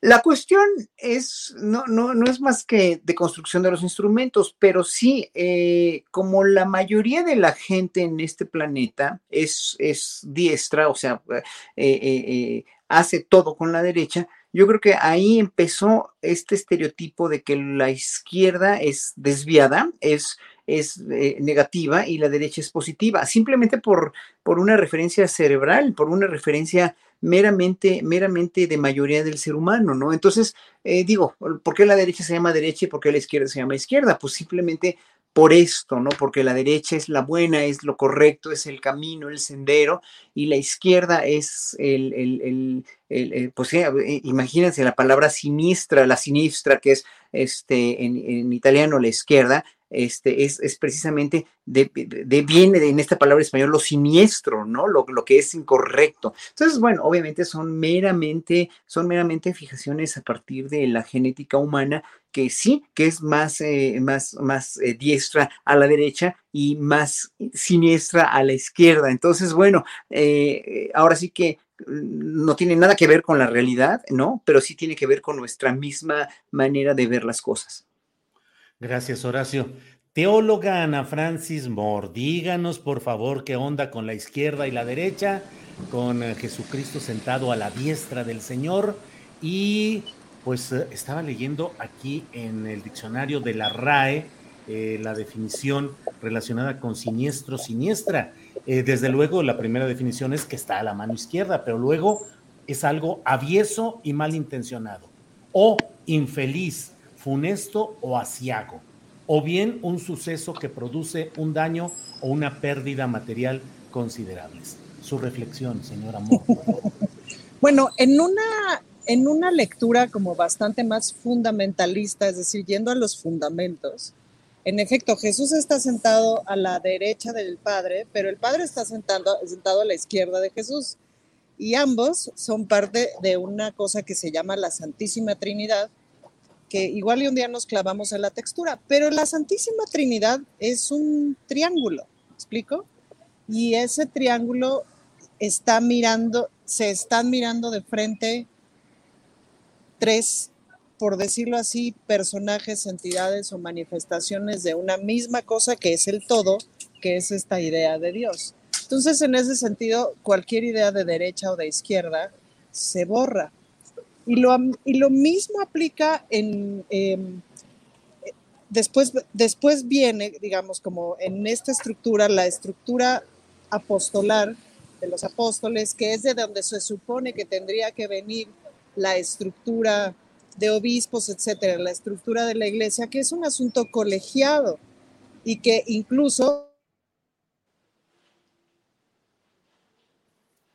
Bueno, pues necesitamos un milagro para que reaparezca Ana Francis Colegio en redondo. Suerte, justamente. Ahí estoy, ya, aquí estoy. Ah, ¿Me escuchan? Eh, eh, sí, en redondo, en redondo. En redondo. Entonces, eh, pues digamos que ahí la izquierda y la derecha en realidad se borran. Es decir, la, la práctica católica yo sé que es muy vertical, porque la práctica humana es muy vertical. Pues, ¿no? no necesariamente solo la práctica católica, la práctica humana es muy vertical, pero de origen es una Trinidad. Y la Trinidad no tiene ni derecha ni izquierda. Ya nos salvaron Horacio Fernando, ya nos salvó Ana Francis, ya borró cualquier referencia de brújula o de orientación específica. Está bien. Pues ya, ves, cómo son las teólogas. Sí, sí, no, pero te voy a decir por qué. Es decir, obviamente, pues por conveniencia, la lectura feminista de la teología y la lectura queer de la teología pues justamente nos conviene mucho más regresar a este asunto de la Trinidad, porque más la Trinidad queer, Lectura queer de la teología. Existe la teología queer y es una locura, Julio, es una locura. Les encargo que busquen un, libro que se llama Dios queer. No, no saben lo que es, es una locura. Porque te, les digo rápido de qué va, tantito. bueno, la lectura queer tiene que ver con, o sea, con encontrar a Dios, entender a Dios e interpretar a Dios desde las periferias y desde las fronteras, pues, ¿no? Así como desde la teología de la liberación se dice, hay que desplazar el concepto de pobre, no solamente a los pobres materiales, sino a los excluidos, y entonces ahí entran los migrantes, ahí entran los pobres urbanos, ahí entramos evidentemente la diversidad sexual, etcétera. Es decir, trasladar el concepto de pobre hacia el concepto de exclusión, ¿no? Desde la teología queer, este concepto de exclusión también se traslada hacia las exclusiones sexuales y hacia las exploraciones con el cuerpo. Por lo tanto, puedes encontrar a Dios, es un ejemplo muy provocador el que voy a poner, pero puedes encontrar a Dios en un antro gay, en un show travesti, en un show draga, ¿me explico? Eh, porque son unas otras manifestaciones del ser en donde lo humano y el contacto humano se manifiesta. Y el contacto humano, es decir, lo que va de Ana Francis hacia Julio, esa relación, en esa relación está Dios. Pues, Entonces, en esas relaciones con los extremos está Dios. Pues, Puedes, puedes encontrar a Dios incluso escuchando Astillero Informa. Imagínate tener una epifanía en este momento. Este, Así es. Eh, eh, Así es, hermano Fernando. Así es, hermano Fernando. Muchas gracias. Eh, Fernando, en estos días Adriana Buentello dio a conocer información relacionada con un congreso de derecha, de ultraderecha, que se llama Iberosfera 2022. Se está realizando en Monterrey. Hemos dado información. Hoy entrevisté a uno de los participantes y bueno, es la ultraderecha. Pero te pregunto, Fernando, ¿tiene derecho la derecha también a realizar sus actividades con la misma energía, con el mismo ímpetu que otras formaciones ideológicas o políticas? O lo que dicen algunos, a lo fascistoide no se le debe dar tribuna. Pues, bueno, es que justo tiene la de la derecha tiene derecho hasta que llega al discurso de odio. Ahí creo que ya todo discurso político se anula y entra, eh, como diría Ana Francis, el Espíritu Santo a, jugar un papel ya más importante. Eh, claro que la derecha tiene todo, toda la posibilidad. Eh, de hecho, no lo hace porque no tiene esa, pues esa formación, esa costumbre de salir a las calles, exigir por sus derechos, de protestar cuando algo no le parece, de salir a eh, indignarse cuando alguno de los suyos se siente, es agraviado o es violentado. Eh, hemos visto las manifestaciones de la derecha aquí en México y pues ponen los campamentos y no van o mandan a, sus choferes o a las personas que trabajan en su casa que se sienten en las tiendas de campaña, se las lleva el viento, ¿no? Hemos visto cosas con la gente de frena que son pues caricaturas eh, y muy, podrían ser muy chistosas si no fuera porque son manifestaciones reales y protestas reales hechas por un sector de la sociedad que no, no está acostumbrado a la resistencia que está más bien demasiado mal acostumbrado al, privilegio y que cuando hay que resistir, cuando hay que sacrificar ese privilegio, cuando hay que hacer una huelga de hambre, pues se llevan este su lonchera, ¿no? Y como hemos visto las huelgas de hambre de algunos personajes de la derecha, pues cuál huelga de hambre, no están ahí este, echándose sus chocolates o este, haciendo básicamente una, una fotografía. El tema ahí es el discurso de odio y eso sí lo tenemos que tener muy claro como sociedad porque está pasando en muchos países de Europa que disfrazado de libertad de expresión se avalan en este concepto y nos dicen, no, pues yo tengo derecho a decir que viva Hitler, ahora sí que citando a Las Raki, que Hitler es un genio y que su política de exterminar y de que hay una raza pura es muy válida pues perdón, ahí ya se rompe toda posibilidad de diálogo porque lo que estás incitando es a exterminar al otro. Ya no podemos eh, ser tan ingenuos en ese sentido como sociedades y creer que eso es parte de la libertad de expresión. Ahí sí, toda sociedad que se valore a sí misma tiene que ser radicalmente intolerante con el discurso de odio. Y más en, bueno, en un país como México, donde el discurso de odio permea todos los sectores sociales, todas, todos los colores y sabores de la sociedad. Eh, no, no solo ataca la diversidad sexual, sino también la diversidad religiosa, pero también este, de, en qué comunidad naciste, de qué lado del país eres, de qué clase social. Entonces sí creo que tenemos que tener muy claro hasta dónde esa derecha tiene derecho a, manifestarse. Y por supuesto, manifestémonos todos, pero no para, si no, pues al rato los asesinos seriales también se van a manifestar para exigir derechos de matar más gente, ¿no? Etcétera, porque es ya entrar al sinsentido del odio y del absurdo, ¿no? Sería un partido, el PAS, partido de los asesinos seriales, algo así. Horacio. Ándale, Julio, vienes chistoretín, ¿eh? bueno, digo, yo aporto algo. Bueno, de estar con ustedes se me pega lo chispeante y lo inteligente. ¿Qué quieres, tantito? Horacio. No, ahora entiendo, perdón, Julio, ahora entiendo por qué hace rato Julieta Fierro te dijo que tenías tu carita de chiquitihuau. Ah, oye, es que es impactante todo lo que se deriva de estas fotografías, de este nuevo telescopio, lo oh, que implica en términos filosóficos y religiosos, o sea, toda esa diversidad galáctica, cuando dice eh, cada una de estos puntitos equivale a cien mil eh, galaxias que a su vez tienen quién sabe. Dices, híjole, qué tantas cosas están por ahí y nosotros aquí metidos viéndonos el ombligo, considerándonos el centro del universo y peleándonos por dioses y por interpretaciones religiosas que nos hacen pensar que somos la creación única en toda esa inmensidad. Dice, haz de cuenta que estás pintando eh, el techo o la pared de tu casa con un alfiler, con la puntita de un alfiler. Eso es lo que vimos, una puntita de un alfiler solamente y nos refleja tanto. Pero bueno, eh, entonces sí me dejó así impactado con todo lo que estaba diciendo. Y eso que son las primeras fotos, nada más, o sea, cuando, cuando, sí, no, es que no somos nada, no somos nada, y somos en verdad una, una, una o sea, no, nada, no, no somos nada. Como diría, como dirían este, los los priistas, los científicos del PRI, el universo nos mandó su pack. Sí, ese es el pack, así es. Ay, ¿cómo eres baboso, Fernando? Te quiero tanto. Horacio, ¿qué hacer con la derecha en México y sobre todo con la ultraderecha? Que si las cosas van como las estamos viendo, al menos en estos reportajes que he comentado y entrevistas, pues ahí viene la ultraderecha con la intención de implantar una versión mexicana de Vox.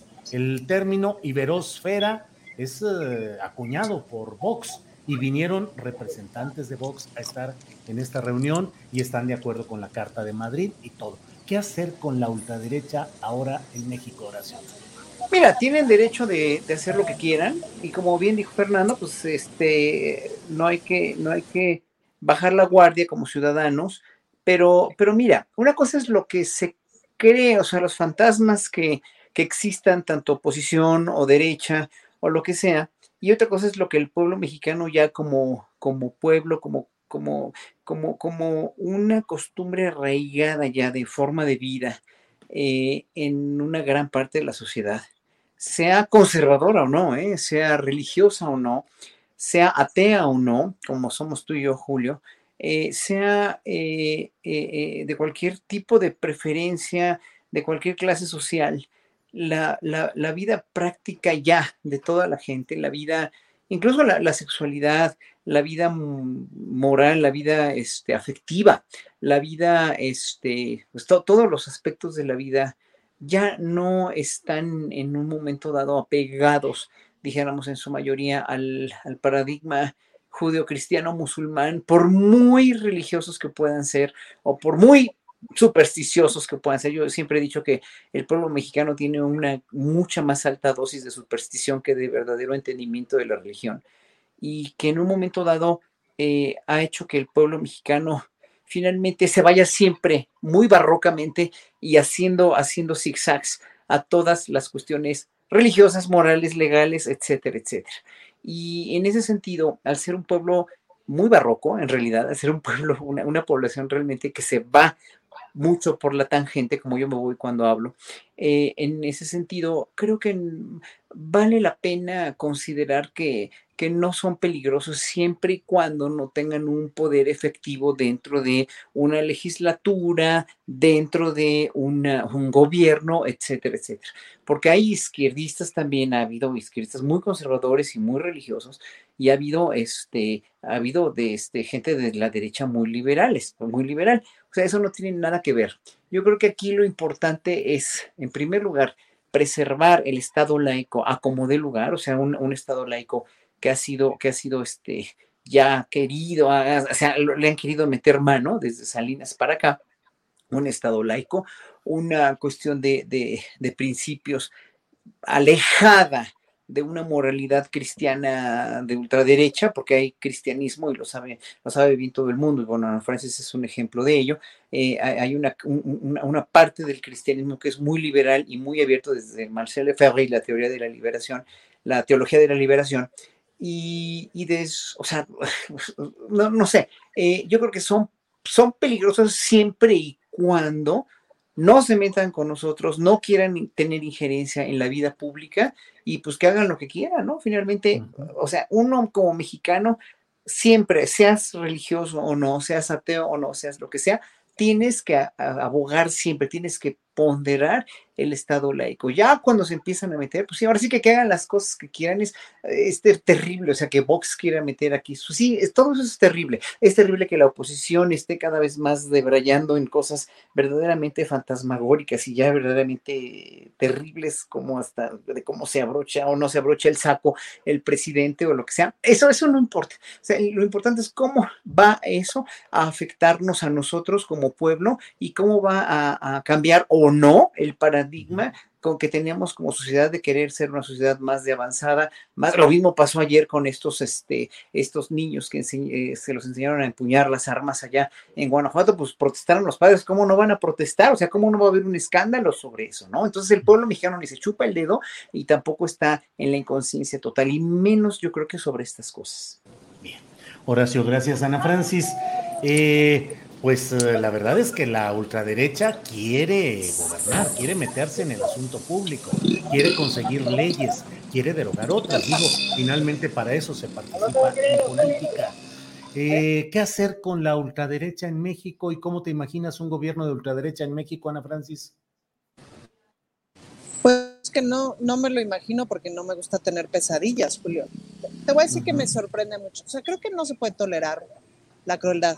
Eso no se puede tolerar, tolerar y ahí es donde, donde termina, digamos, como, como em, esto que decía Fernando, es decir, cuando se convierten en discursos de odio, pues ese es el límite. En realidad, en los contratos sociales ponemos límites, ¿no? O sea, los 18 años es el límite de la mayoría de edad en México, en otros países es los 21 años. Son fronteras imaginarias que vamos construyendo. Los derechos humanos son una frontera imaginaria que hemos construido como humanidad para decir, de aquí para acá ya es pasarse de verdura, de aquí para acá ya estás atentando contra los derechos humanos de las personas. Y enarbolar discursos de odio es justamente cruzar esa línea y esa línea me parece que no debe cruzarse. Ahora, por otro lado, ya en términos filosóficos, estamos terminando de atravesar una pandemia o, todavía atravesando una pandemia, es decir, nos acaba de pasar un susto enorme como humanidad. Y cada vez que hay un susto enorme o cada vez que hay un fin de siglo, cada vez que hay un, un cataclismo, una pandemia, una peste, etcétera, lo que sigue son unos buenos años, eh, por un lado, como de ir hacia el extremo de lo vital, hacia el extremo de la libertad, hacia el extremo del gozo, hacia el extremo como de la búsqueda de la felicidad y por otro lado hay esta suerte como de tentación del reseteo, ¿no? Todas estas ideas de derecha son la tentación del reseteo, es decir, esta idea de si eliminamos a esta parte de la población, vamos a crecer puros y el mundo va a funcionar mejor. Pero esta idea del reseteo, pues hemos visto que nos ha ido muy mal, como que de las últimas que tenemos así más eh, visibles, que no necesariamente la última, pues es la Segunda Guerra Mundial, ¿no? Esta idea de todos estos seres humanos no sirven. Ahora, el neoliberalismo en la práctica tiene también esta idea del reseteo, pues, ¿no? si eliminamos a toda esta parte de la población, si eliminamos a la parte de la población ya la más, más miserable, más pobre, la que ya no se salva ni en cinco generaciones de buena alimentación, no sé qué, no sé qué, el mundo va a ser un lugar mejor, etcétera. Todas estas ideas de derecha tienen esta fantasía del reseteo, que no solamente es brutalmente cruel, sino además es que es imposible. Even on a budget, quality is non-negotiable. That's why Quince is the place to score high-end essentials at 50 to 80% less than similar brands. Get your hands on buttery soft cashmere sweaters from just 60 bucks, Italian leather jackets, and so much more. And the best part about Quince, they exclusively partner with factories committed to safe, ethical, and responsible manufacturing. Elevate your style without the elevated price tag with Quince. Go to quince.com slash upgrade for free shipping and 365-day returns. Hey, it's Ryan Reynolds, and I'm here with Keith, co-star of my upcoming film, If, only in theaters May 17th. Do you want to tell people the big news? All right, I'll do it. Sign up now and you'll get unlimited for $15 a month in six months of Paramount Plus Essential Plan on us. Mintmobile.com slash switch. Upfront payment of $45 equivalent to $15 per month. Unlimited over 40 gigabytes per month. Face lower speeds. Videos at 480p. Active Mint customers by 531.24 get six months of Paramount Plus Essential Plan. Auto renews after six months. Offer ends May 31st, 2024. Separate Paramount Plus registration required. Terms and conditions apply if rated PG. Nadie ha logrado resetear a una civilización por completo, eh, casi que ni Noé, ¿no? Digo, ya que nos pusimos teológicas. Eh, es imposible el reseteo, para bien o para mal, estamos las personas sobre el planeta, incluidas las de la ultraderecha. Entonces, hay un cierto grado como de tolerancia, pues, ¿no? Que pues, ni modo, pero cuando se cruza la línea y se atenta contra los derechos humanos, ahí es donde hay que poner un alto y eso es muy importante. Y claro que tienen toda la intención y claro que tenemos que poner nuestras barbas a remojar yo estaba considerablemente tranquila hasta que pasó lo de Estados Unidos y el aborto, pues, ¿no? y, y, hay un fenómeno muy particular que pasa hacia el interior de las feministas, por ejemplo, hacia el interior de la comunidad LGBTI, que gracias además a, a, a, a unas, unos eh, documentos de Wikileaks nos pudimos enterar que justo la ultraderecha, pues evidentemente tiene una serie de estrategias y una serie de mapas políticos hechos, en donde ubican las personas con las que no se puede relacionar y ubica una suerte de un, buen número, un número importante de personas con las que sí se puede relacionar, con las que comparte ciertas enemistades. Eh, como por ejemplo ciertos grupos de mujeres, ¿no? Que, que ahora se treparon al nombre del feminismo, que ahora se treparon a la causa del feminismo. O de pronto te encuentras eh, a estas personas de la mega ultraderecha hablando de justicia social, pues, ¿no? O sea, como que se trepan a estos temas tratando de encontrar alianzas, pues, ¿no? No te explicas de otra manera a los gays republicanos, pues, ¿no? Em, y se alían justamente a gays republicanos que son tremendamente racistas, pues, ¿no? O gays de ultraderecha que son tremendamente racistas, clasistas, etcétera, porque tienen en común la fantasía del reseteo, ya sea del reseteo por color de piel, por, por cuestión económica, por orientación sexual, etcétera, etcétera. Pero esa fantasía del reseteo es brutalmente peligrosa. Así es, Ana Francis. Eh, Fernando Rivera Calderón, suponiendo que a usted lo nombraran director del protocolo, del ceremonial en la Secretaría de Relaciones Exteriores, ¿aplicaría el manual de Carreño en las visitas del presidente de México a la Casa Blanca? ¿Qué haría? Eh, ¿Se metería usted muy modoso y le diría al presidente de México, eh, ah, por favor, siéntese adecuadamente, cierre bien, cierre las piernas, este, en ángulo recto? ¿Qué haría don Fernando Rivera Calderón en el hipotético papel de director de protocolo? No, pues eh, tendríamos que aplicar eh, cambios estructurales muy, muy fuertes, Julio, Ana, Horacio. La verdad es que yo creo que el manual de Carreño ya no funciona. Eh, y viviendo en estos tiempos donde la oposición es más como del manual de Carroña que del de Carreño, yo creo que la naturalidad de un personaje como el presidente vale mucho más que cualquier protocolo, aunque pues a, muchos les moleste mucho. Yo, yo siento que este, eh, no, no están dándole demasiado valor a, esto que ahora ya todos son expertos en la, en la lectura de la imagen y en que si se, se sentó de una manera y de otra, cuando el presidente nos explicó pues lo que todos sabemos, que a veces uno se sienta de manera tal o se deja botonado el chalequito, pues para que no se le salga a uno demasiado la panza. Eh, yo creo que hoy el presidente tuvo un acto de sinceridad radical y yo creo que nadie debería esconder la panza que tiene ni sentirse avergonzado de ella o de sentarse con las piernas este, eh, chuecas o como en mi caso que desde que era pues muy chavito en la escuela me regañaban porque pues me sentaba chueco y no, no me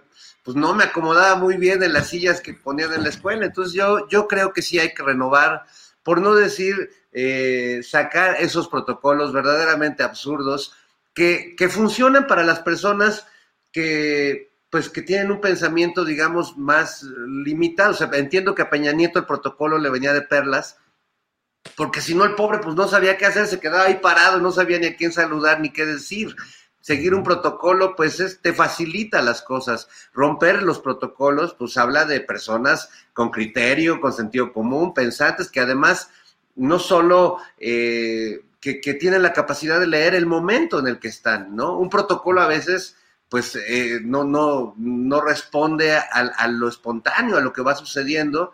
Y bueno, si algo me quedó claro de, de las fotografías que vimos, de las imágenes de la reunión entre Biden y López Obrador, pues es que se ve que se llevan de una manera en la que se puede romper el protocolo sin ningún problema y, nadie dice nada, y más con un personaje como López Obrador que me parece que les genera pues una, una curiosidad como personaje, una cierta eh, pues empatía, ¿no? Es, vaya, vaya, que es un personaje curioso para los mexicanos y para los extranjeros y, y les llama la atención que es un hombre dicharachero, culto, que no tiene pues ninguna vergüenza de hablar con la cara en alto ante cualquier líder mundial, cosa que pues no hemos visto siempre con otros presidentes. En fin, eso es lo que haría eh, Julio, independientemente de que me confirmen mi nombramiento esta tarde. Y el sueldo, y el sueldo, el sueldo. Y el sueldo. Oye, pero como director de protocolo no podrías meter que cada que entre el presidente a una reunión internacional suene un mariachi. Por ejemplo, una cumbia, en fin. Música indígena. Música, indígena, ¿por qué no? Claro. Eh, pues dependiendo de donde vaya, ¿no? Sí. Claro, dependiendo. La semana pasada apenas nos dieron nuestro certificado, nuestro eh, resultado ya negativo del virus a Ángeles y a mí. Fuimos a platicar con unos amigos a una cafetería y entre otros temas salió eh, Horacio Franco y su vestimenta siempre tan especial en todos sus conciertos. ¿Cómo te preparas? ¿Cómo te presentas? ¿Cómo cuidas tu, vestimenta, tu calzado, en fin, toda tu presentación? Te pregunto en relación con toda esta discusión eh, respecto al presidente de México en la Casa Blanca, ¿qué tanto un personaje público en una actividad pública tiene que cuidar al detalle su vestimenta y su manejo corporal? Mira, yo, yo eh, con la vestimenta que llevo en los conciertos desde hace más de 40 años, o desde, desde que me recibí en Holanda, de hace, hace 37 años, eh, que ya decidí verme como yo quiero verme, no como el mundo de la música clásica tan racista, tan clasista, tan, tan elitista, quiere vernos a los artistas. La música clásica tiene eh, una, un, este, una práctica, un paradigma muy, pero muy, este, muy eh, conservador. ¿Por qué? Porque viene de las élites conservadoras de Europa desde el siglo XIX y porque finalmente son, eh, fue, dirigida, o en primer lugar fue hecha para la alta, el, alto clero, los príncipes y los reyes para su entretenimiento y para la iglesia. Después de esto, cuando viene la Revolución Francesa y se emancipa el pueblo como pueblo tal, los músicos clásicos se quedaron sin iglesias y sin reyes y sin príncipes que los mantuvieran y que los tuvieran como, como payasos de circo en sus cortes, ¿no? O como músicos de, de ceremonias religiosas. Entonces tuvieron que fundar los teatros y tuvieron que fundar ya el concierto público como tal. Pero esos conciertos públicos no eran para nada dedicados a la, a la población este, de clase trabajadora, sino era para la misma élite que los habían mantenido y que los habían este, consentido durante siglos enteros. Esa misma élite, por eso, está, eh, por eso es tan importante conocer el contexto. Ese mismo, ese mismo público de clase alta europea que tenía una manera de comportarse, de vestirse y de etiquetarse, dijéramos, de vestir de etiqueta, también le exigió a sus criados de lujo, que éramos los músicos, ¿no? vestirse de esa manera en un concierto porque era un evento muy formal con la vestimenta del siglo XIX de clase alta, pues, y se quedó hasta el siglo XXI.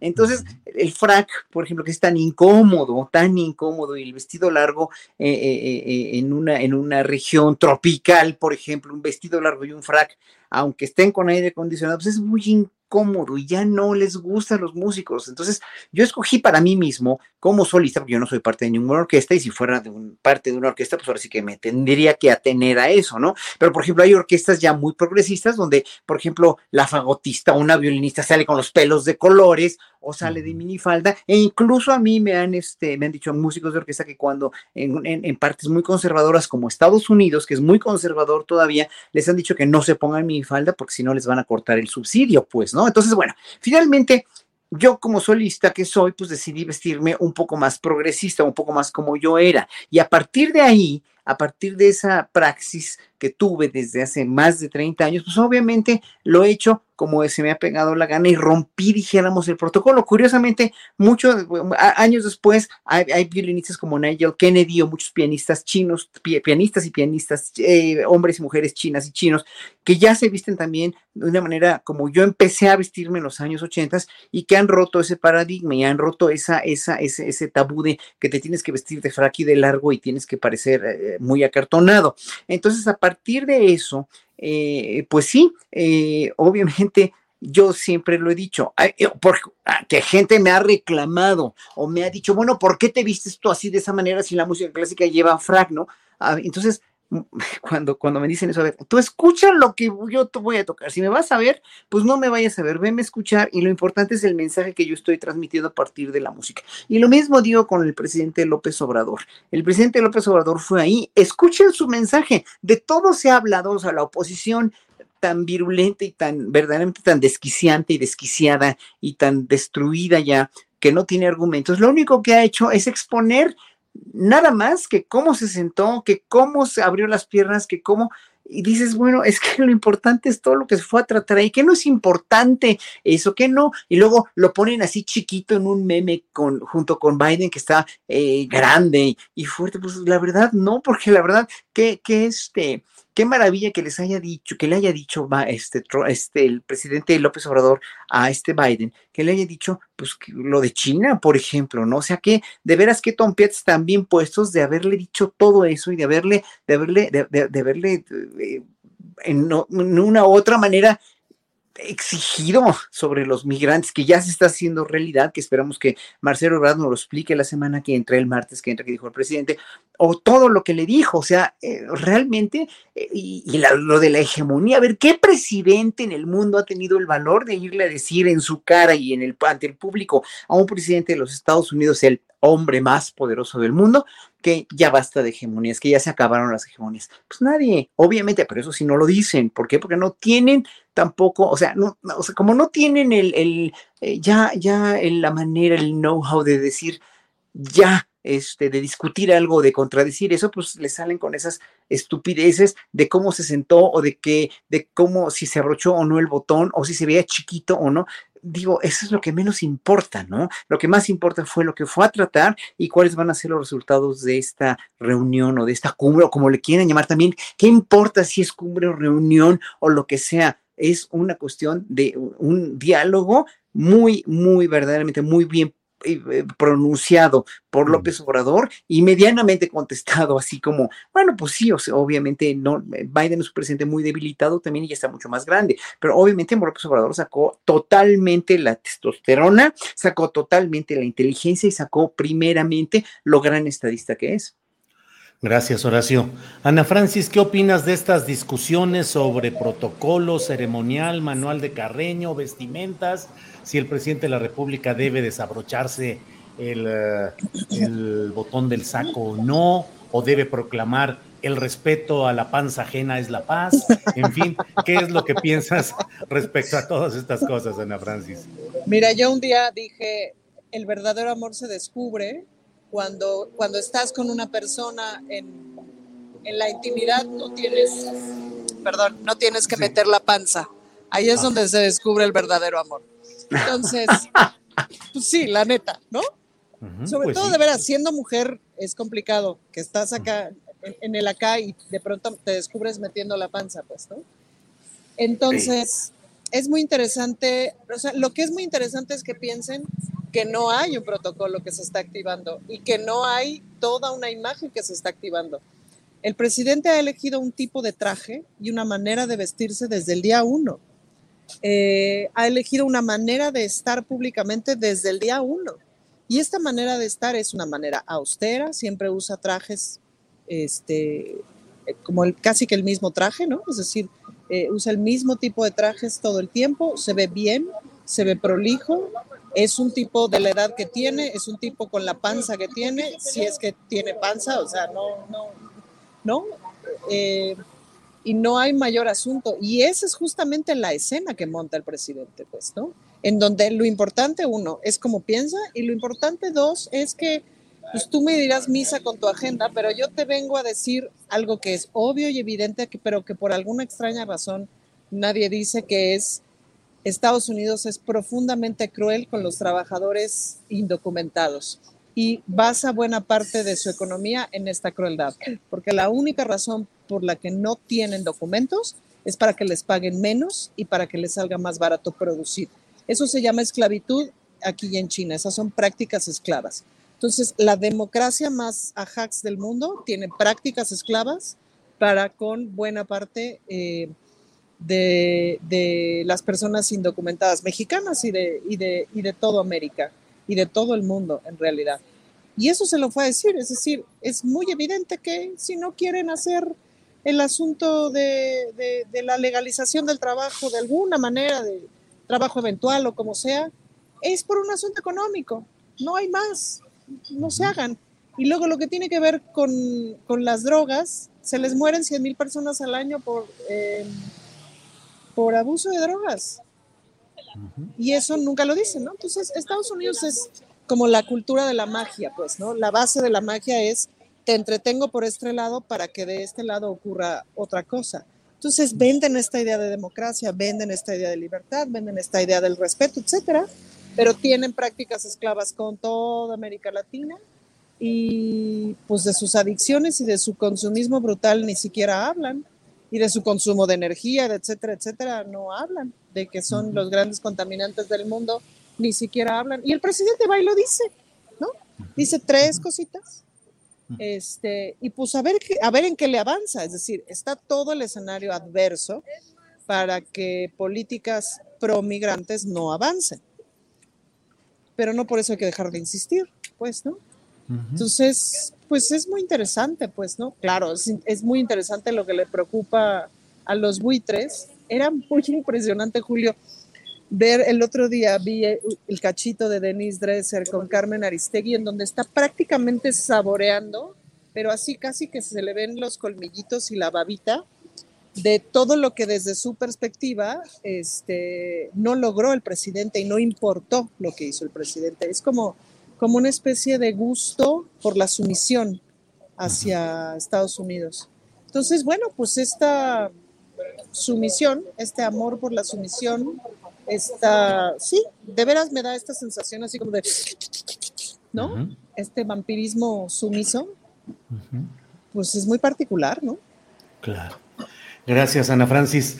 Fernando, en estos días en Astillero Informa hemos entrevistado a Juan Carlos Monedero y a Pablo Iglesias a propósito de lo que ha pasado en España y que ha denunciado no solo el presidente de México, sino varios presidentes latinoamericanos, de la invención de una presunta factura eh, eh, mediante la cual el gobierno de Venezuela le habría enviado de parte de Nicolás Maduro 200 mil euros a Pablo Iglesias para el financiamiento de Podemos, lo cual siempre fue desmentido, siempre fue negado, pero sin embargo, como suele suceder y lo vemos en México y en todos los países de Latinoamérica donde hay movimientos progresistas llegados al poder, pues se instalan las mesas de análisis, se da por hecho lo que se está insinuando, se entrevista a la persona, ¿qué opina del señalamiento de que hubo este hecho así y así? Pero una audiograbación ha mostrado que La Sexta, que es una estación de televisión abierta importante de España, con público progresista, pues eh, se estaba prestando para inventar y para darle eh, tribuna a este tipo de mentiras para frenar el ascenso de Podemos. Es una historia que hemos visto y que la hemos visto miles de veces en México con las historias de Televisa, de Televisión Azteca, eh, con las historias de Joaquín López Dóriga, antes Jacobo Saludowski, en fin, los columnistas, los conductores de programas de análisis que dicen, eh, bueno, pues está esta versión, vamos a analizar, pero desde ese momento dejan el golpe directo.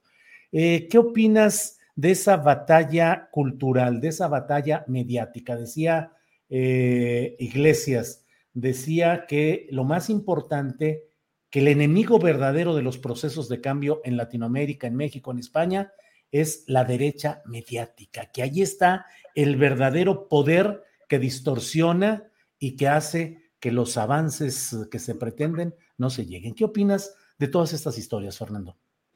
No, bueno, creo que tiene razón en, esa, en ese análisis Pablo Iglesias, y creo que además el caso de España ha sido, y es tremendo decirlo, porque hemos visto cómo se ha, se ha vivido esa manipulación de la información en México y esa generación constante de mentiras, pero creo que en España el caso es todavía más virulento aún, con, eh, sobre todo con los integrantes de Podemos, sobre todo estas dos cabezas visibles, Pablo Iglesias y Juan Carlos Monedero.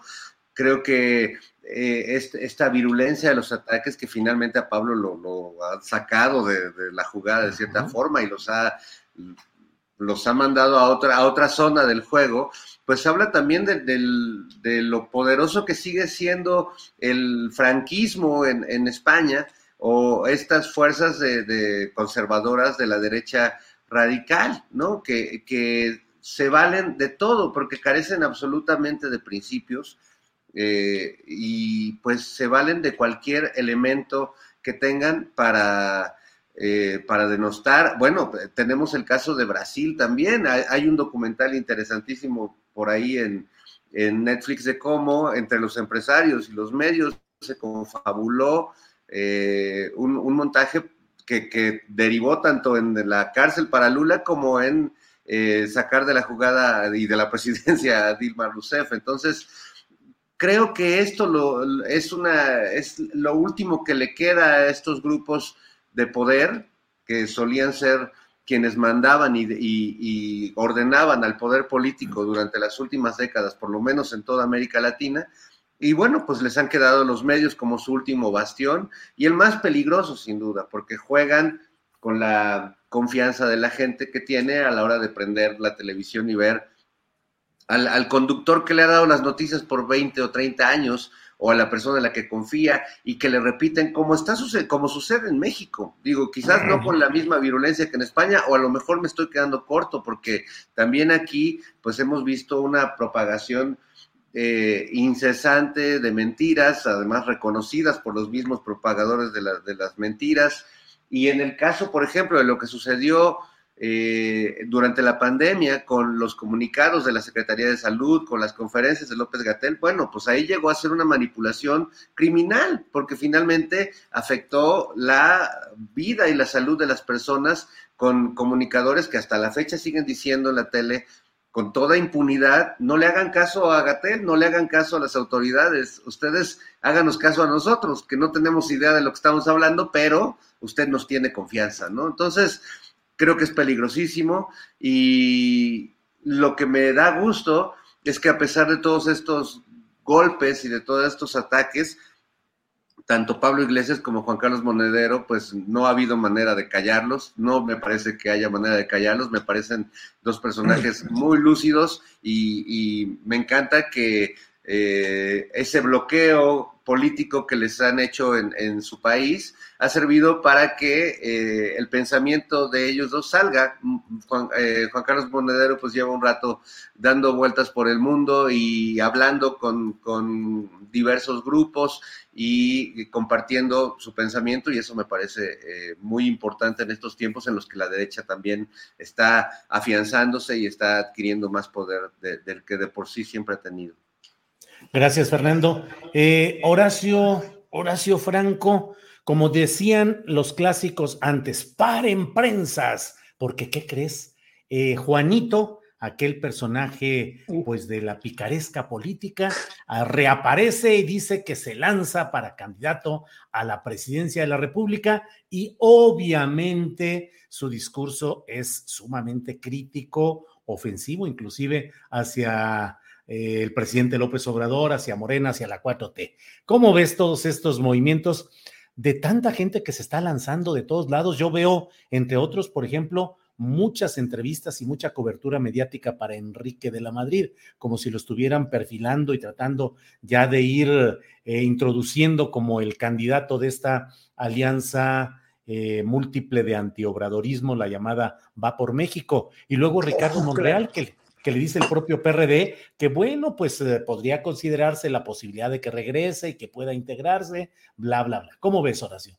O el joven Colosio también, con tanta experiencia política que tiene, digo yo, yo no tengo nada en contra de nadie que se quiera lanzar con, la presidencia, pero mira, aquí hay un, un, este, no sé si sea voto o lo que sea, pero cuando dice, me, dicen aquí en el, en el chat, estadista, jajajajaja, ja, ja, ja, bueno, pues López Obrador sí es un estadista, aunque les duela, porque López Obrador se ha, se ha forjado una carrera política, eso, o sea, si hay un político hábil, reconocido por todos los buenos políticos honestos como un político verdaderamente hábil y como un estadista que conoce muy bien este país de pe a pa y de, de, arriba para abajo y de derecha a izquierda, y que aparte tiene una experiencia de gobernar y aparte tiene un, un procedimiento eh, eh, verdaderamente fuera de lo, de lo, este, de lo de lo normal, fuera de lo común para cualquier presidente, comparado con cualquier presidente. Ayer te lo dijo este, este hombre, Pablo, ¿no? Te lo dijo. El, la mañanera es un fenómeno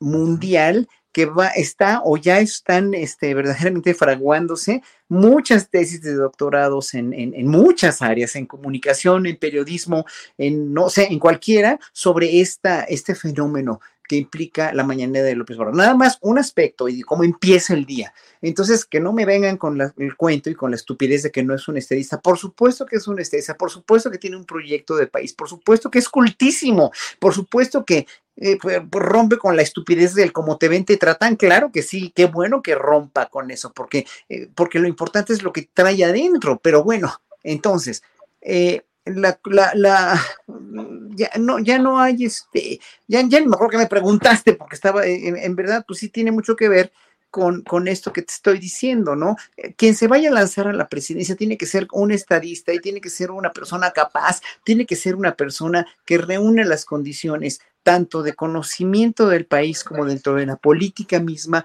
no puede ser un improvisado. Y, bueno, ahora sí que si Ricardo Monreal quiere irse con el PRD, que son ya nada más, eh, es un cadáver de un partido que existió y que fue muy fructífero y quiere, quiere arriesgar su, su capital político, el poco o mucho que tenga, que para mí ya lo ha quemado en muchos sentidos, desgraciadamente, ¿no? Y no nada más por el rap, sino por, por cómo ha reaccionado y cómo se ve que su ego es más grande que su, que su, este, por desgracia, porque yo como político sí lo admiraba mucho, lo sigo, lo sigo admirando, no es un político realmente muy, muy capaz, pero obviamente pues no tiene eso. Y, y mira, y ves, por ejemplo, como en un momento dado en su rap saca que, que, está con López Obrador, si se va con Morena, va a quemar todos, digo con Morena, si se va con el PRD, perdón, si se va a Monreal con el PRD, va a quemar todo el capital político que le queda y pues simplemente pues el PRD ya es un cadáver. No, entonces, bueno, finalmente lo que quiero decir aquí es que el que sea, que se vaya a lanzar como candidato a la presidencia llámese como se llame, pues tiene que ser un, hombre capaz o una mujer capaz que haya tenido ya una experiencia política y de administración pública verdaderamente sólida y provida. Eso no lo tenía Anaya como diputado, porque nunca fue responsable de ningún gobierno. Lo puede tener este Enrique de la Madrid, pues sí lo puede tener, pero bueno, ¿por quién se va a lanzar? ¿Por el PRI? Pues el PRI también es un cadáver viviente ya, y pues qué bueno que siga Alito, ojalá que siga hasta el 2030 para que ya lo entierre al PRI que nos ha hecho tanto daño, ¿no? Pese a todo lo que, lo que, lo que, lo que está en contra eh, Osorio Chong, que ayer oí la entrevista que le hicieron los periodistas, pues sí, obviamente lo detestan y lo, lo, lo, lo sí, pero pues obviamente ellos mismos priistas tienen muchos motivos también para, para que el país los deteste y los abomine, porque no, no hicieron nada, nada bueno ya el último sexenio, el último sexenio fue devastador, o sea, fue su última oportunidad, ya perdieron, ya, ok,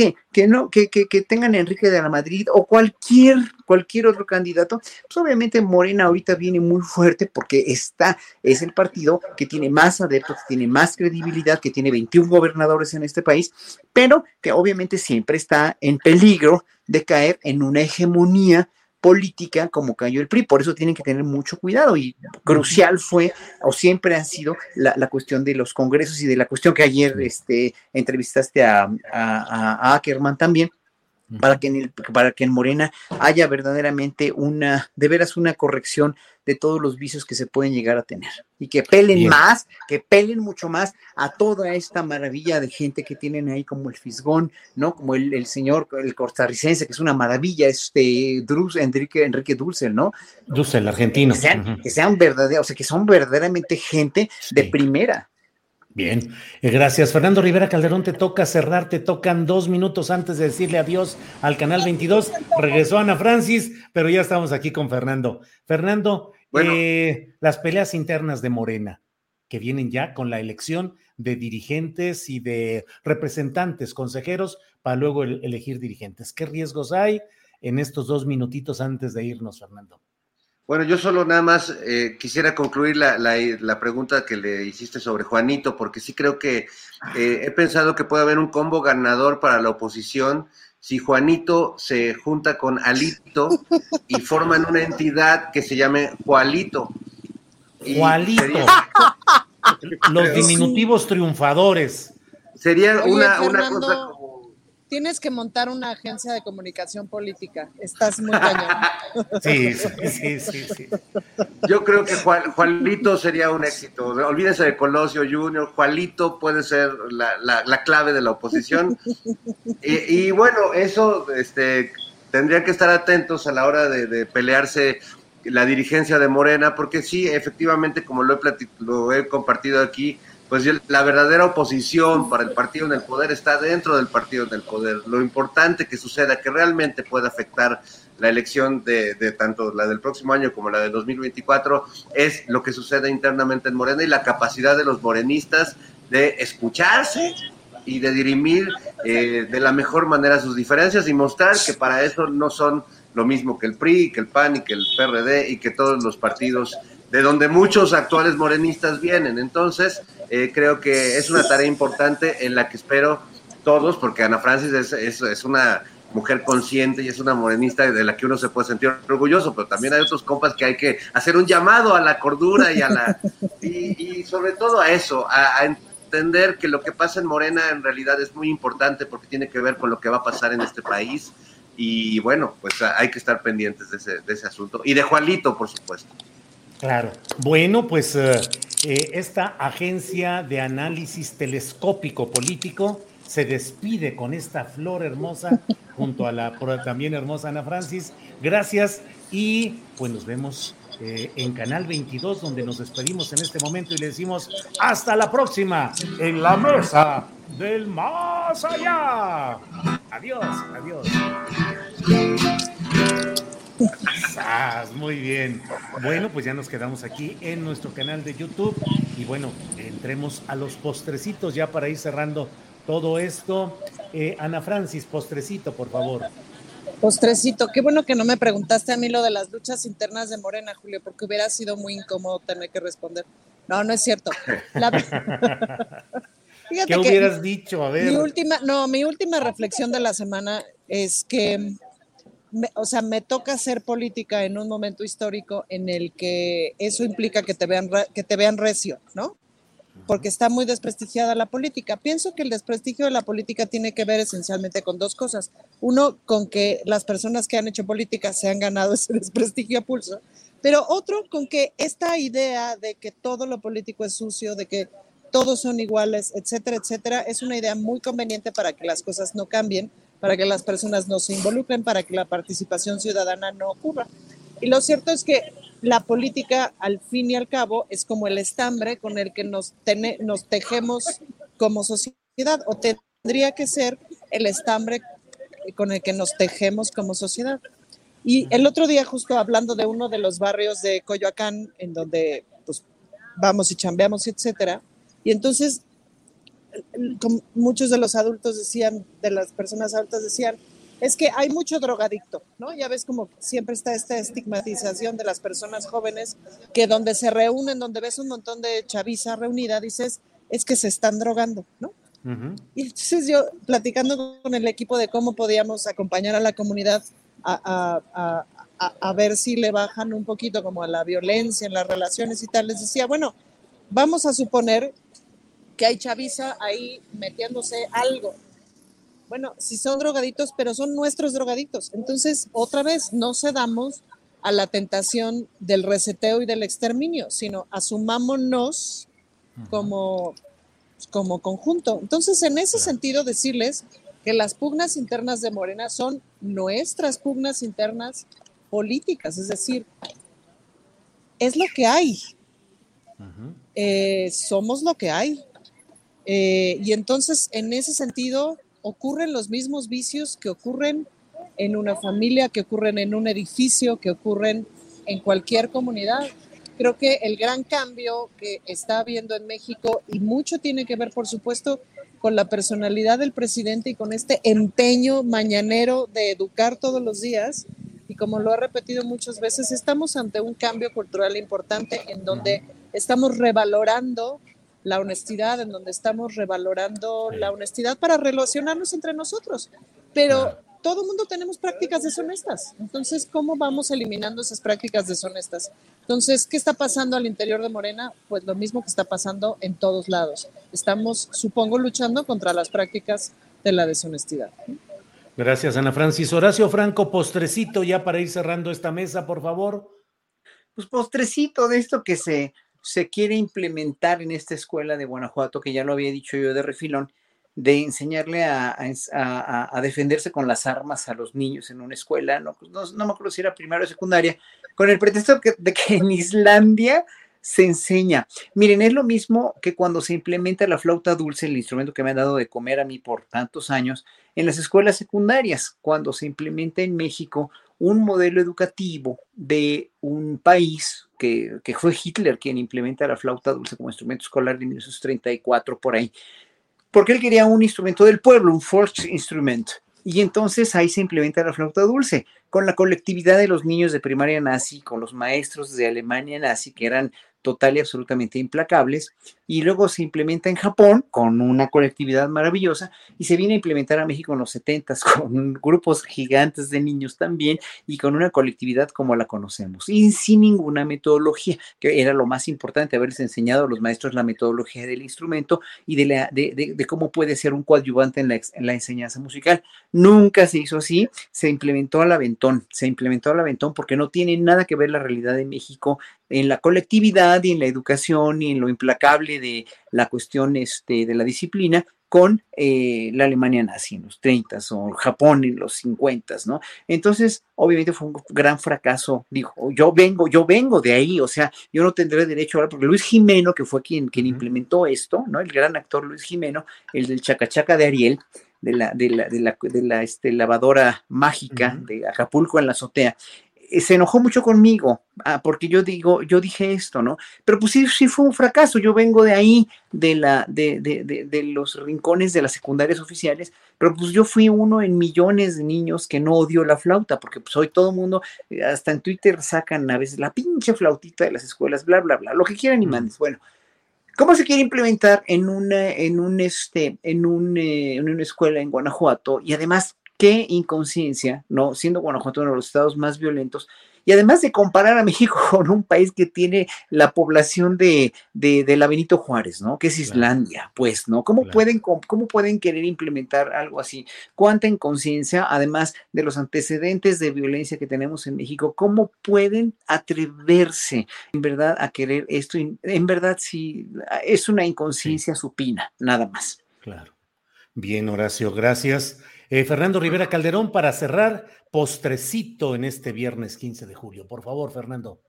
Bueno, un postre triste y un postre alegre. El, triste primero porque eh, ha fallecido una gran artista visual mexicana que es Lourdes Grobet, que pues una, una artista genial, muy divertida, muy irreverente, muy revolucionaria en su, en su ámbito, que documentó durante décadas el, tanto el teatro campesino como el mundo de la lucha libre, del que dejó libros y trabajos maravillosos, además de ser una persona muy generosa y que, bueno, dejó muchos proyectos en, puerta, ¿no? Como un trabajo que hizo en el Transiberiano, eh, que, que, bueno, pues documentó un largo viaje ahí que terminó justo antes de que comenzara la pandemia, así que descansa en paz la, gran Lourdes Grobet, gran artista mexicana. Y la noticia buena, bueno, pues es que este fin de semana, este sábado, si no me equivoco, o sea, mañana se presenta La Maldita Vecindad y Los Hijos del Quinto Patio en el Zócalo. Y me da mucho gusto porque es un grupo que de, de los grupos más importantes que tenemos en México de rock, pero sin duda de los que han sido más como relegados, como no quisieron eh, alinearse con la disquera, los tuvieron como vetados mucho tiempo y ellos siempre han seguido tocando. A, mí me tocó verlos cuando comenzaban una de sus primeras tocadas en Rocotitlán, allá por el 86, 87. Y recuerdo que le fui a pedir, yo, un adolescente muy tetoide, le fui a pedir un autógrafo a Rocco, que era un chamaco también, y él me acuerdo que me dijo que no, no le gustaba dar autógrafos, que porque eso implicaba una relación vertical entre el artista y el público y que para ellos todo era horizontal. Entonces me acuerdo que me dio su teléfono y me invitó a ir a un ensayo de ellos. Y recuerdo ese ensayo ahí en la bodega de libros del papá de Rocco, que vendía libros en la lagunilla, un bodegón ahí por San Cosme, donde al final en un cuartito estaban todos los de la maldita vecindad tocando esas grandes canciones, todavía ni siquiera habían grabado un disco, y eran una banda que tiene un alma y un espíritu urbano extraordinario. Y celebro mucho que, se vayan a reunir con todo su público en el Zócalo de esta, de esta ciudad que tiene una nueva cara para la cultura y que ha abierto sus espacios para, para grupos que realmente lo merecen y no solo las estrellas del canal de las estrellas. Sí, sí, sí, cierto. Gran concierto, La Maldita Vecindad y los Hijos del Quinto Patio y ahí Ruco Pachucote. Bien, pues eh, eh, Fernando, gracias y buenas tardes. Muchas gracias, Julio, Ana, Horacio. Besos. Ana Francis, gracias y buenas tardes. Nos vemos en el Kumbala el domingo. el Kumbala. Horacio Franco, gracias y buenas tardes. Hasta luego, gracias a todos, un abrazo. Gracias, hasta luego. Bien, son las 3 de la tarde con 8 minutos y déjeme ver exactamente hacia dónde vamos. Eh, Déjeme ver, vamos a, entrar ya a las recomendaciones de fin de semana y para ello en un segundito va a estar con nosotros eh, Adriana Buentello para ponernos en contacto con lo que sigue en esta transmisión. Hoy ha habido muchos comentarios interesantes en el chat que agradecemos, los leemos todos.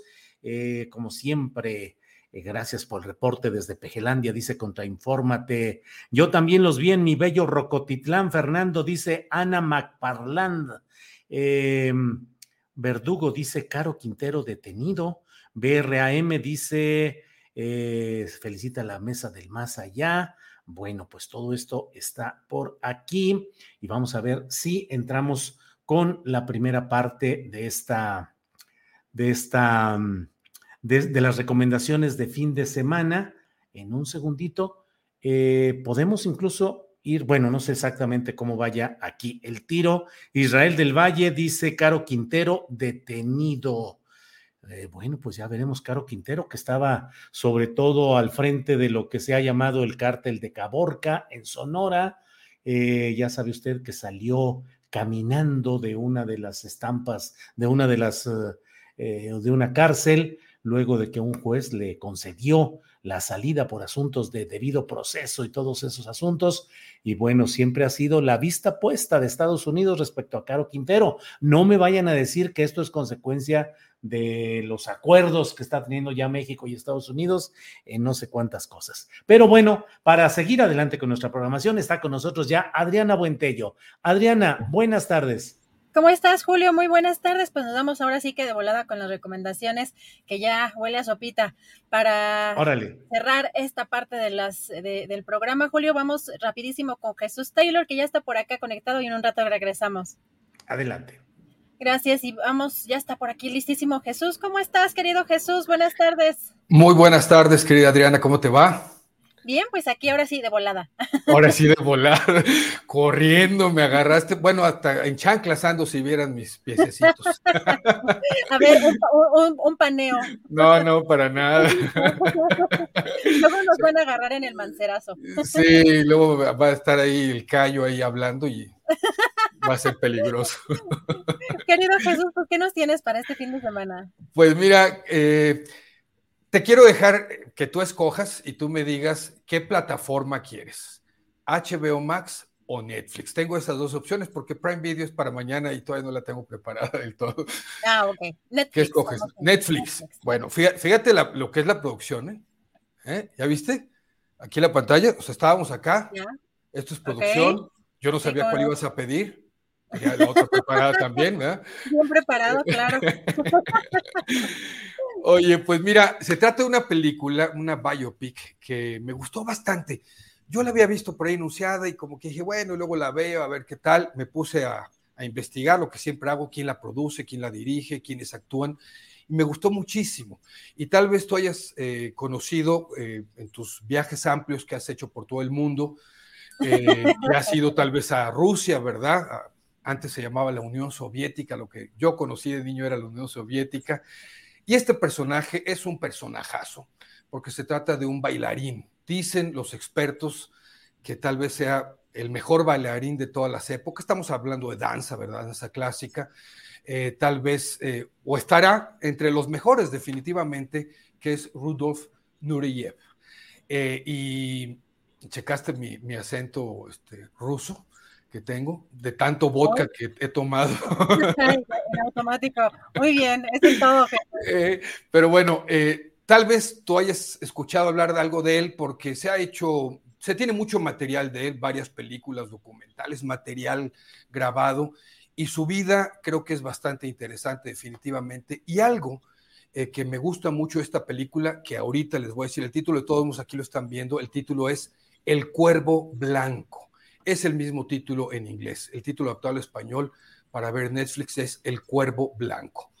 Y me gustó mucho algo que yo siempre he creído que así deberían de ser todas las películas. Claro, no es, eh, si no lo son, no las, no quiere decir que no las disfrutemos, pero cuando países de habla inglesa, como es el caso de Estados Unidos con Hollywood o el caso del Reino Unido, eh, filman películas de otros personajes, de otras tierras, de otros países, de otros idiomas, lenguas, y pues casi siempre lo hacen en inglés, ¿no?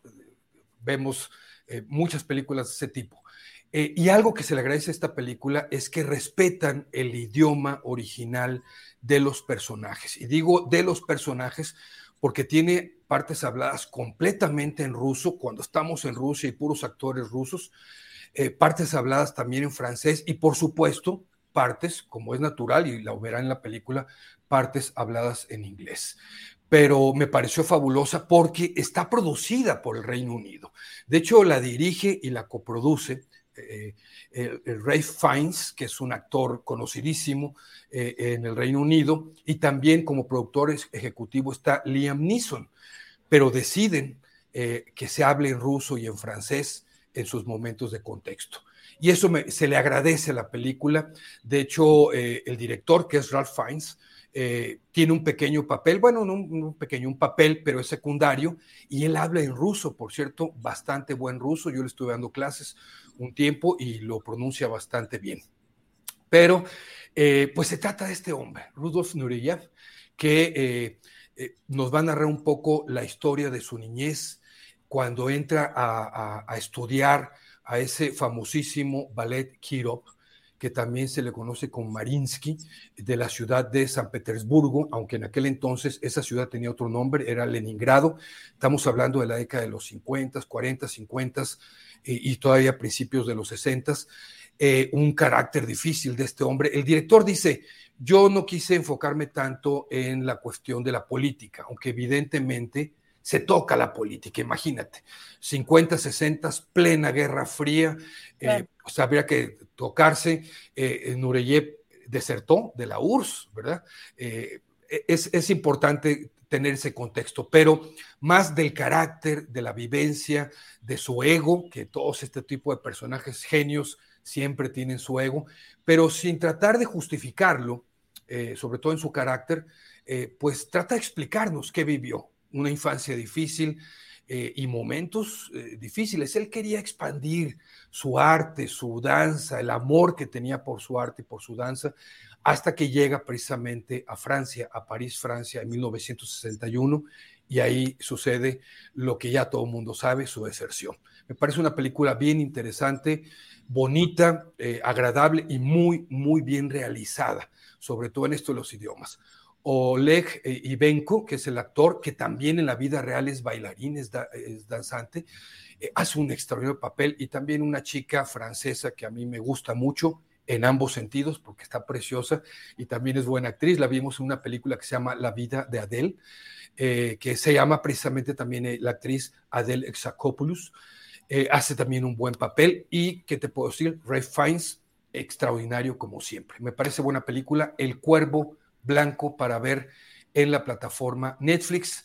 Eh, ayer publiqué una buena película con un Leonardo DiCaprio y un eh, Johnny Depp jovencitos. Leonardo DiCaprio tenía 18, 19 años. Buena película para ver en HBO Max. Revisen mi canal. Eh, al ratito también lo publico este y mañana Prime Video. Mi canal de YouTube es Taylor Jesús. mis redes sociales son Taylor Jesús, a excepción de Facebook, que es lo que Taylor se llevó. Y lo único que me queda decirle, Adriana, a todo el público y a ti, en ruso es pasiva. Gracias, querido Jesús. Se antoja, se antoja esta película y que además son destacados, destacados este, bailarines. Así que sí, se antoja esta, esta película que para ver el fin de semana te vemos en tus redes sociales y nos vemos en ocho días, nos vemos por el próximo viernes. Un abrazote a todos. Gracias. Abrazo, querido Jesús. Y nos vamos ya con nuestra querida María Hahnemann, que ya está lista, nos tiene una entrevista increíble. ¿Cómo estás, María? Muy buenas tardes. Hola, me voy de volada. No se pueden perder la temporada de verano de la Orquesta de Minería. Y para que sepan un poco más, tenemos al mismísimo Carlos Miguel Prieto, director de esta y varias orquestas más. Maestro, un verdadero honor para mí, para esta sección, poderlo entrevistar. No, el honor es mío, me da muchísimo gusto platicar contigo y, ya antes de la entrevista me dijiste todos tus planes y me da tanto gusto eh, verte progresar y verte contenta y ver tu estudio, tu piano atrás, a Beethoven. Eh, o sea que más bien me gustaría entrevistarte yo a ti. Yo encantada. Mm. Bueno, pues ya arrancó la temporada de minería y promete ser una de las más grandes temporadas, sobre todo ahora que ya es presencial. ¿Cómo se siente usted? Bueno, pues emocionadísimo. Empezamos con un programa súper eh, positivo, alegre, con Iberia de Debussy, que es una de mis obras favoritas, una obra que voy a dirigir además dentro de tres semanas en, con Chicago Symphony. Eh, y después tuvimos a Pablo Sáenz Villegas, que, además de quizá uno de los más grandes guitarristas de hoy, pues puede que sea un, uno de los mejores amigos que ya tenemos en la orquesta, porque ya ha venido varias veces con nosotros. Eh, tocó el concierto de Aranjuez y después hicimos la Sinfonía Fantástica de Berlioz. Empezamos muy, muy bien, con muy, mucho público y pues eh, fue, fue un reencuentro feliz. Sí, me imagino. Me encanta que hagan conciertos especiales para las familias enteras. ¿Nos puede contar un poco más del repertorio que se va a presentar? Sí, vamos a hacer dos, el 30 de julio, que es un sábado a las 10, y el 13 eh, de, de agosto a, las 10 también. Y el repertorio es un poco como un viaje por el, por, por el mundo musical brillante de algunos sitios. Vamos a hacer la danza húngara de Berlioz, la... Eh, Salón México de Copland, la danza de, de, Falla de la Vida Breve que tocamos esta semana de Bis, también, también eh, vamos a terminar con unos mambos, eso pone un poquito a bailar a los niños y a, las familias. Eh, o sea, el repertorio es, es como un poco un, una aventura musical para que eh, la gente de toda edad conozca lo que puede hacer una orquesta enorme, porque también vamos a hacer del pájaro de fuego, la verseuse y finale del pájaro de fuego, que es de lo más espectacular que, que puede haber, la cabalgata de las Valquirias de, de Wagner, que normalmente no son conciertos que se ven mucho en conciertos de niños, porque normalmente en conciertos de niños se quiere usar una orquesta más pequeña, pero aquí, por tratarse de esta temporada tan especial del reencuentro, estamos usando una orquesta de casi 100 músicos, o sea, va a ser, pues yo creo que francamente quizá el concierto familiar más espectacular que hemos hecho. Wow. Maestro, ¿algún sueño que le falte por cumplir? Miles. No, pues la vida está hecha de sueños. O sea, a, tu edad puede pensarse que todos son sueños, pero también cuando llegues a la mía vas a ver que siguen los mismos sueños. Y lo, último que debe de, de, de, perderse es la capacidad de soñar. Pues yo tengo muchos sueños que tienen que ver, pues en realidad, digo, tú tocas muy bien el piano, entonces sabes que siempre es un sueño el hacer cada día mejor las cosas, ¿no? Primero puedes pues querer tocar, no sé, como Ashkenazi o como Barenboim o como Kenfo, como quien sean tus, tus ídolos, pero poco a poco vas a ver que vas a tener tu propia voz y que los sueños se vuelven desarrollar cada vez más una individualidad, una voz, una capacidad de, de expresar. Y yo más bien que soñar así con cosas muy así, eh, pues básicas como dirigir a esta orquesta o ir a, tal sitio, mi sueño es poderme expresar cada vez mejor y poder acercarme a un público cada vez más diverso. Es, como tú sabes, en nuestro país hay mucho potencial. Eh, tenemos un gran porcentaje del público en nuestro país que no tiene acceso a la música que hacemos, o más bien que sí tiene acceso, pero no, no sabe cómo acercarse o le tiene cierto temor. Entonces, un sueño recurrente para mí es acercarme a ese público. Pues muchas, muchas gracias por su tiempo, toda mi admiración, un honor conocerlo y pues nos vemos en los conciertos. Bueno, ahora yo tengo tres preguntas mías. Okay. ¿Se vale? Sí. ¿A qué edad empezaste a tocar el piano? Yo empecé a los cuatro. ¿Y, y por qué empezaste a tocar? porque pues me encantaba, a mí de bebé me ponían mucha música y luego a los tres años eh, me regalaron un piano de juguete y yo sacaba como de oído las canciones que bailábamos y cantamos en el kinder y pues ya me gustaba mucho y a los cuatro le pedí a mis papás que me metieran a, clases de piano. O sea que no, no es que no es que viniera de una tradición familiar, sino que te gustó a ti. Sí, me gustó a mí y pues nadie de mi familia es músico. Ya. Y eh, ¿Cómo compaginas tus estudios del piano con el colegio? Pues acabé la secundaria en línea normal en la escuela y luego hice la prepa abierta. Eh, hice seis meses de clases y luego hice mi examen de todas las materias y ahorita pues ya nada más estudio en el conservatorio. O sea que eh, independientemente de la pandemia, tú ya estabas estudiando eh, abierto, o sea, no estabas en un colegio. Sí, sí estaba en una, en una escuela, iba presencial normal, este, pero luego pues ya empezó la pandemia y la escuela decidió hacer clases en línea. Ah, ya. Bueno, y, y este, porque me dijiste que vas a tocar Chopin y qué más? Chopin, Beethoven, eh, Bach, Mendes. ¿Qué de, qué de Beethoven? Eh, la sonata patética la voy a tocar en el Cervantino. Oye, nada más y nada menos. ¿Eh? Sí, sí está cañón. ¿Cuál, cuál, cuál dirías que es la sonata de Beethoven que tú sueñas tocar algún día? Pues yo siempre soñé con tocar la patética. Ya cuando lo empecé a ver, sí fue como, o sea, ya, ya lo estoy cumpliendo. ¿Sí? Sí. Bueno, y, y eh, dices que vas a tocar en el Cervantino, ¿verdad? Sí, en octubre. Tengo cuatro fechas. ¿Y qué, qué programa es ese? Eh, pues pareces la, la, patética de Beethoven, eh, una sinfonía de Bach, eh, otra sonata de Beethoven, el vals brillante de Chopin, un nocturno de Chopin y el rondó caprichoso de Mendelssohn. ¡Qué bárbaro! No, pues, o, sea que, digo, tienes, no tienes mucho tiempo que perder, ¿verdad? ¿Y qué le dirías, qué le dirías a un niño de cinco años que está empezando el piano?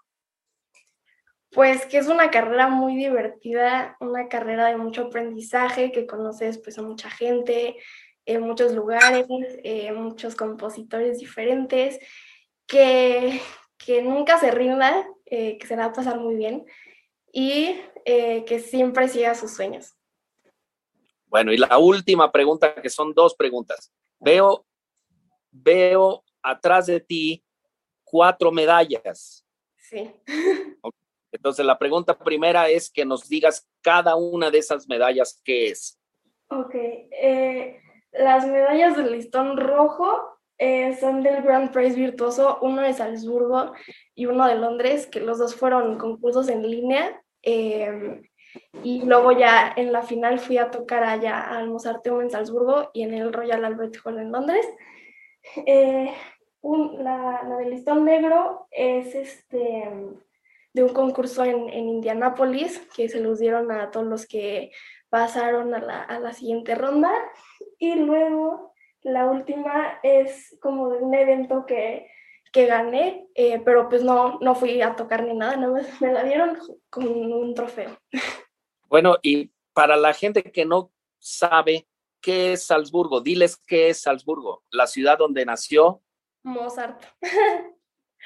sí. ¿Y qué se siente ganar un concurso en Salzburgo? Siendo niña mexicana, ¿eh? Bueno, no niña, artista mexicana.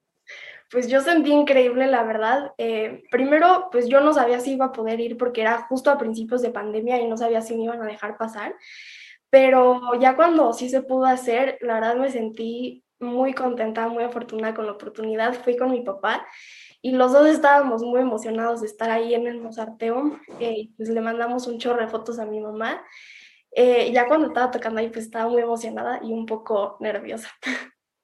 Bueno, y la última pregunta es nada más que me digas, más que nada es una, más que una pregunta, es una petición. Yo quiero que cuando termine esta entrevista, te des a ti mismo un abrazo de felicidades y un agradecimiento a tus papás. Ok, yo se los ¿Vale? sí, claro. Porque tu éxito es el éxito tuyo. O sea, la que has trabajado eres tú, pero también hay mucho sacrificio de parte de tus papás. Yo creo que lo sabes.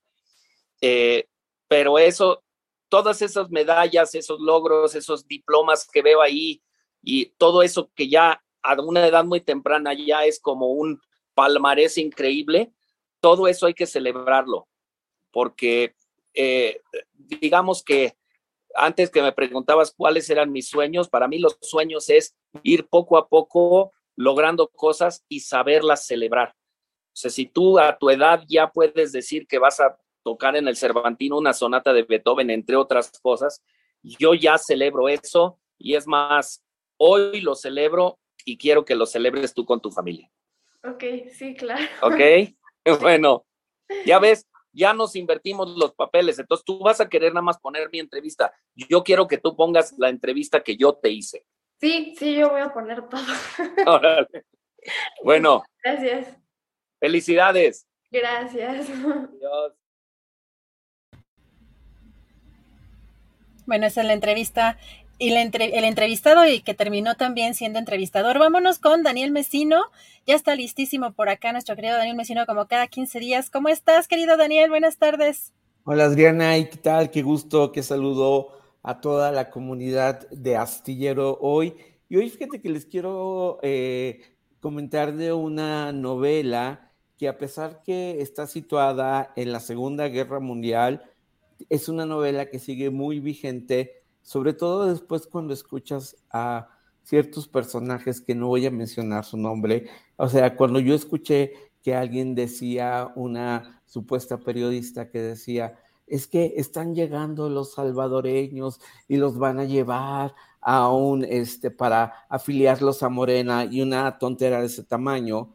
Eh, venezolanos, creo era, ¿no? Eran venezolanos, sí, exactamente. O sea, eh, yo dije, es que eso no es, eso es, indica que no estamos eh, conscientes de que el exilio es parte no solamente de México, México tiene una gran tradición de, de, eh, comunidad exiliada, pero también es un fenómeno mundial, ¿no? Es un fenómeno mundial y, eh, y en estos procesos de cambio es una decisión, digamos, de, pues de los adultos y siempre las víctimas colaterales son los, los jóvenes, ¿no? Entonces, o los niños. Y en este sentido, es, eh, por eso quiero platicar de esta novela que se llama La maternidad de Elna de Mario Escobar. ¿Y de qué va esta, esta, esta novela?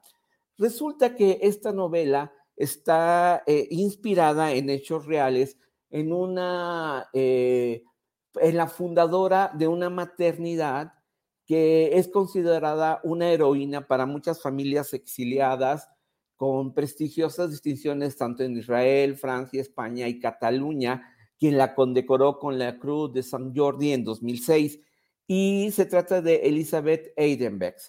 Este, ella fundó una maternidad que estaba situada en el Chateau de Bordeaux y que desempeñó un gran labor eh, solidario durante la Segunda Guerra Mundial.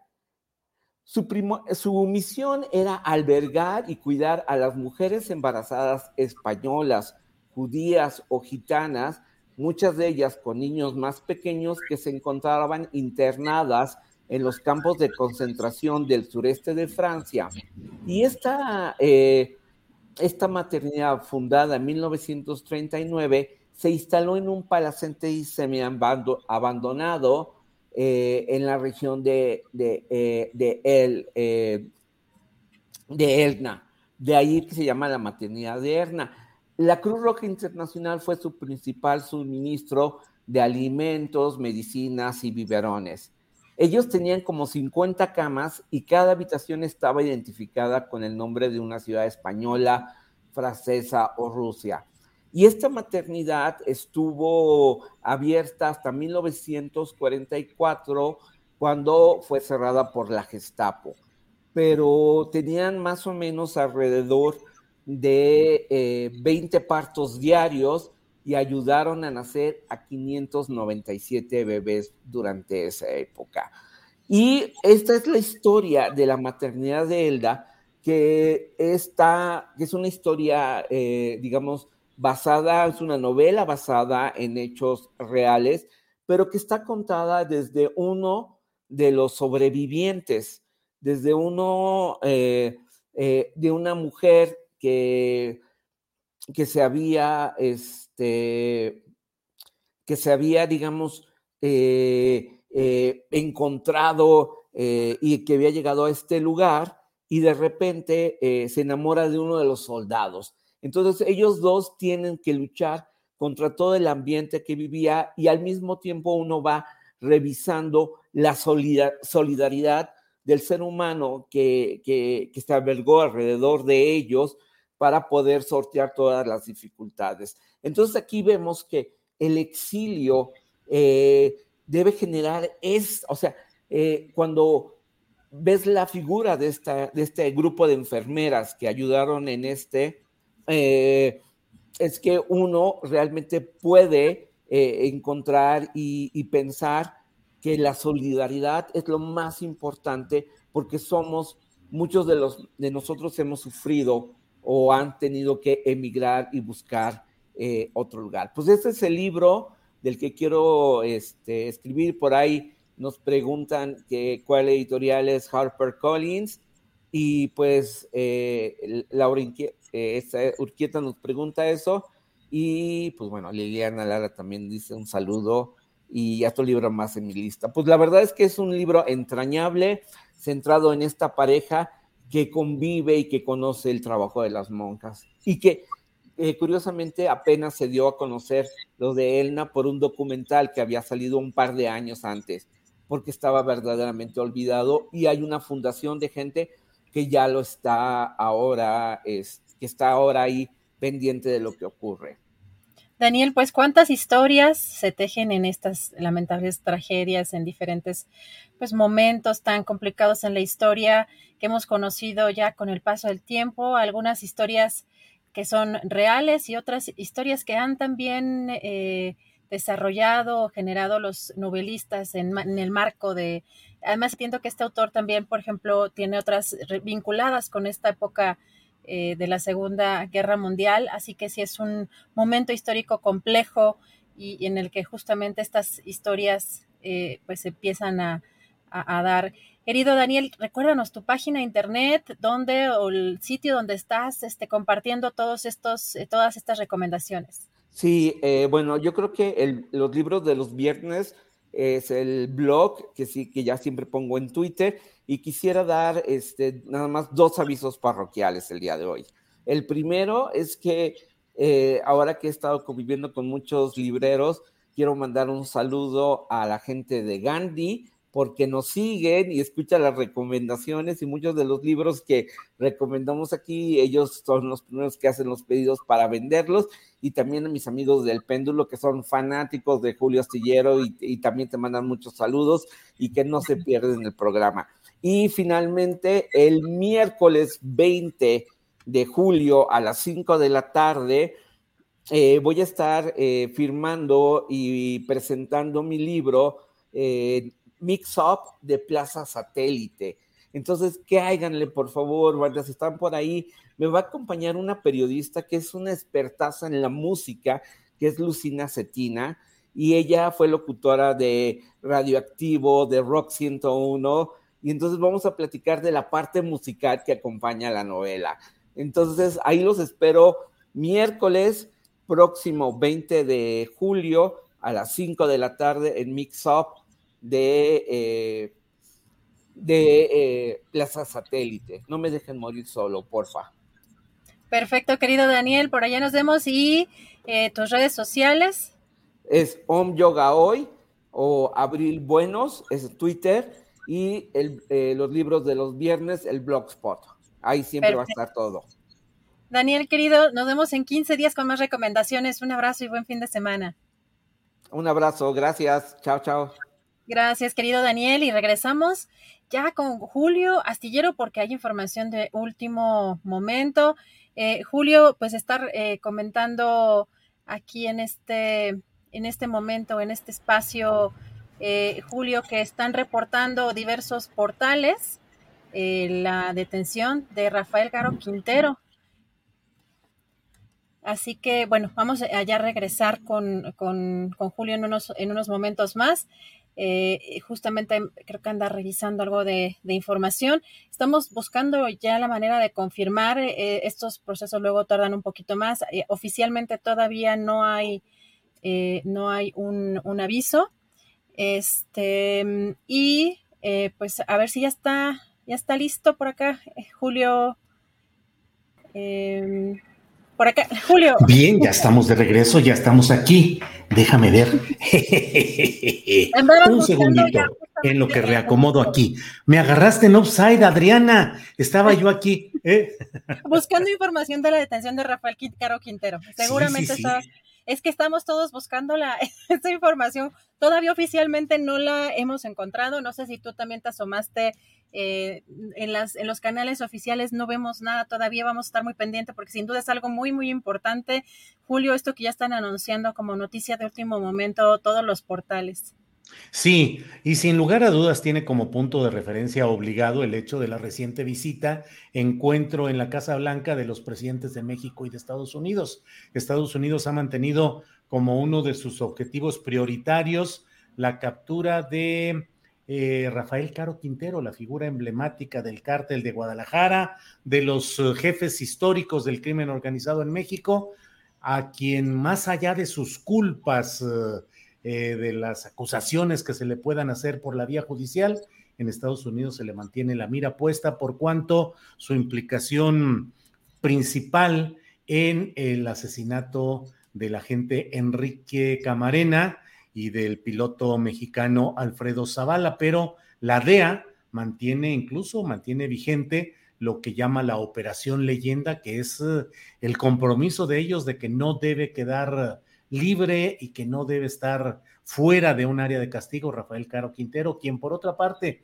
fue liberado por una decisión de un juez, salió eh, por su propio pie caminando por la puerta principal, no se fugó, no se escapó, sino que un juez consideró, déjame, a lo mejor me equivoco, pero el juez argumentó algo así como que los delitos por los que lo habían sentenciado y que llevaba 30 años en la cárcel no correspondían al fuero federal, sino al fuero común, es decir, al local, al estatal, y en función de una serie de eh, maromas jurídicas, determinaron la libertad y el señor salió caminando y se fue y se acabó. Ahora, eh, según estas versiones insistentes, es detenido, pero pues no deja de parecer como una ofrenda para Washington también. Adriana. Julio nos acaba de compartir nuestro eh, compañero Carlos Manuel Juárez, director de Elefante Blanco allá en Tamaulipas, eh, información de que la Secretaría de Marina capturó precisamente a Rafael Caro Quintero en un operativo especial en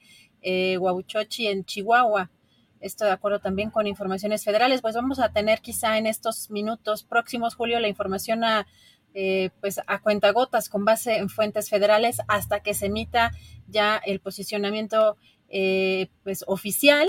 Estamos buscando ya información directamente con la Secretaría de Marina a ver si eh, estuvieran por lanzar ya algún comunicado. Pero bueno, ahorita todos los portales, Julio, tienen esta información eh, y pues es información que muchas veces los colegas reporteros de las fuentes están reporteando, así que eh, consideramos prudente también eh, aquí comentarlo con la audiencia porque sí ya son muchos los medios que están mencionando esta, esta información, Julia, así que pues vamos a estar muy, muy atentos a, esto y, y, pues ha sido una semana pues muy intensa.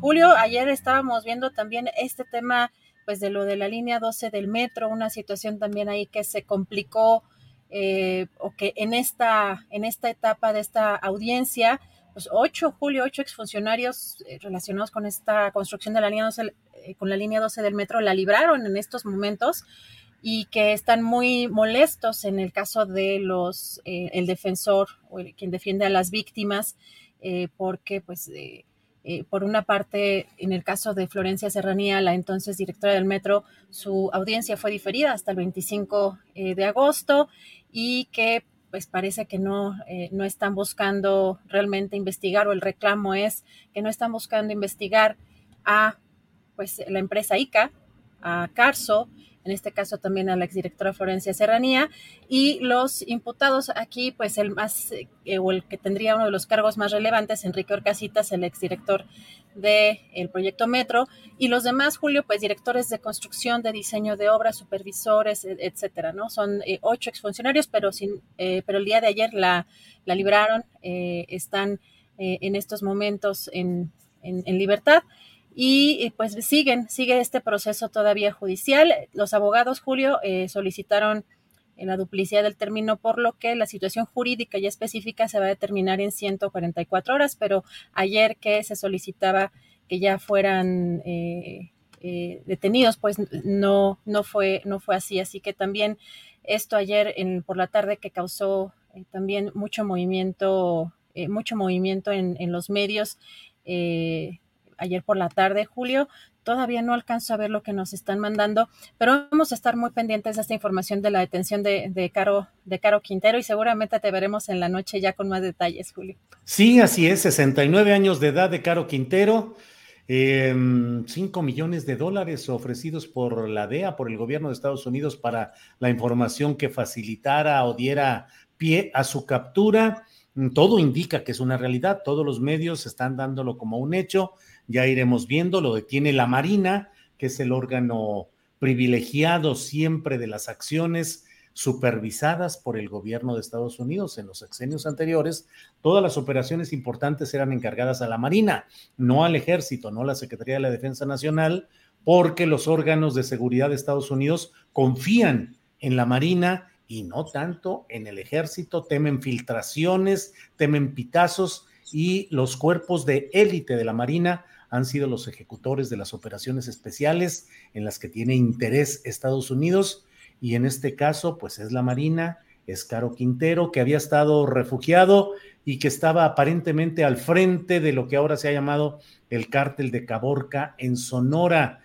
Eh, aparentemente distante, incluso confrontado con algunos de los hijos del Chapo Guzmán por el pleito, por la disputa por plazas y por lugares de trabajo, que Caro decía, pues eh, son mías, yo las he trabajado históricamente, y los hijos del, del, Chapo dicen, pues sí, pero las cosas cambiaron, te la pasaste mucho rato en la cárcel y todo ha cambiado. Y bueno, pues ahí se han dado enfrentamientos y confrontaciones y ahora Caro Quintero en apariencia ya detenido, según todas las versiones periodísticas, y de ello hablaremos efectivamente hoy en la noche, Adriana, a las nueve de la noche en la videocharla astillada.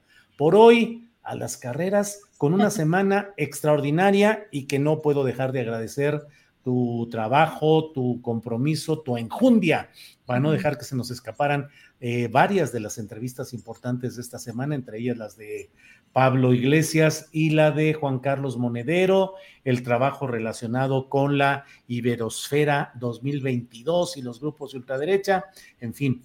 Felicitaciones, Adriana, y a seguir trabajando porque ya sabes que en el periodismo los éxitos y los fracasos suelen durar 24 horas. Así es que a lo que sigue y a darle, Adriana. Gracias a la audiencia, gracias, tripulación astillero. Adriana, gracias y buenas tardes. Gracias a ti, Julio, gracias a todos. Buen fin de semana. Hasta lunes.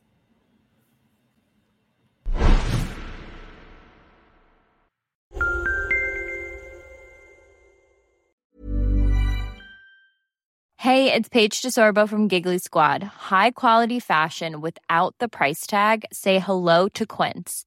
I'm snagging high-end essentials like cozy cashmere sweaters, sleek leather jackets, fine jewelry, and so much more. With Quince being 50 to 80% less than similar brands.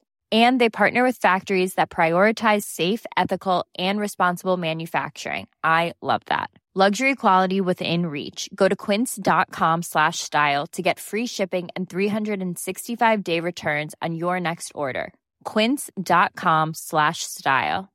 ¿No se merece tu familia lo mejor? Entonces, ¿por qué no los mejores huevos? Ahora, Egglands Best están disponibles en deliciosas opciones. Huevos clásicos, de gallina libre de jaula y orgánicos de Egglands, que ofrecen un sabor más delicioso y fresco de granja que le encantará a tu familia. En comparación con los huevos ordinarios, Egglands Best contiene la mejor nutrición como 6 veces más vitamina D, 10 veces más vitamina E y el doble de omega 3 y B12. Solo Egglands Best. Mejor sabor, mejor nutrición, mejores huevos. Visita egglandsbest.com para más información. Para que te enteres del próximo noticiero, suscríbete y dale follow en Apple, Spotify, Amazon Music, Google o donde sea que escuches podcast. Te invitamos a visitar nuestra página julioastillero.com.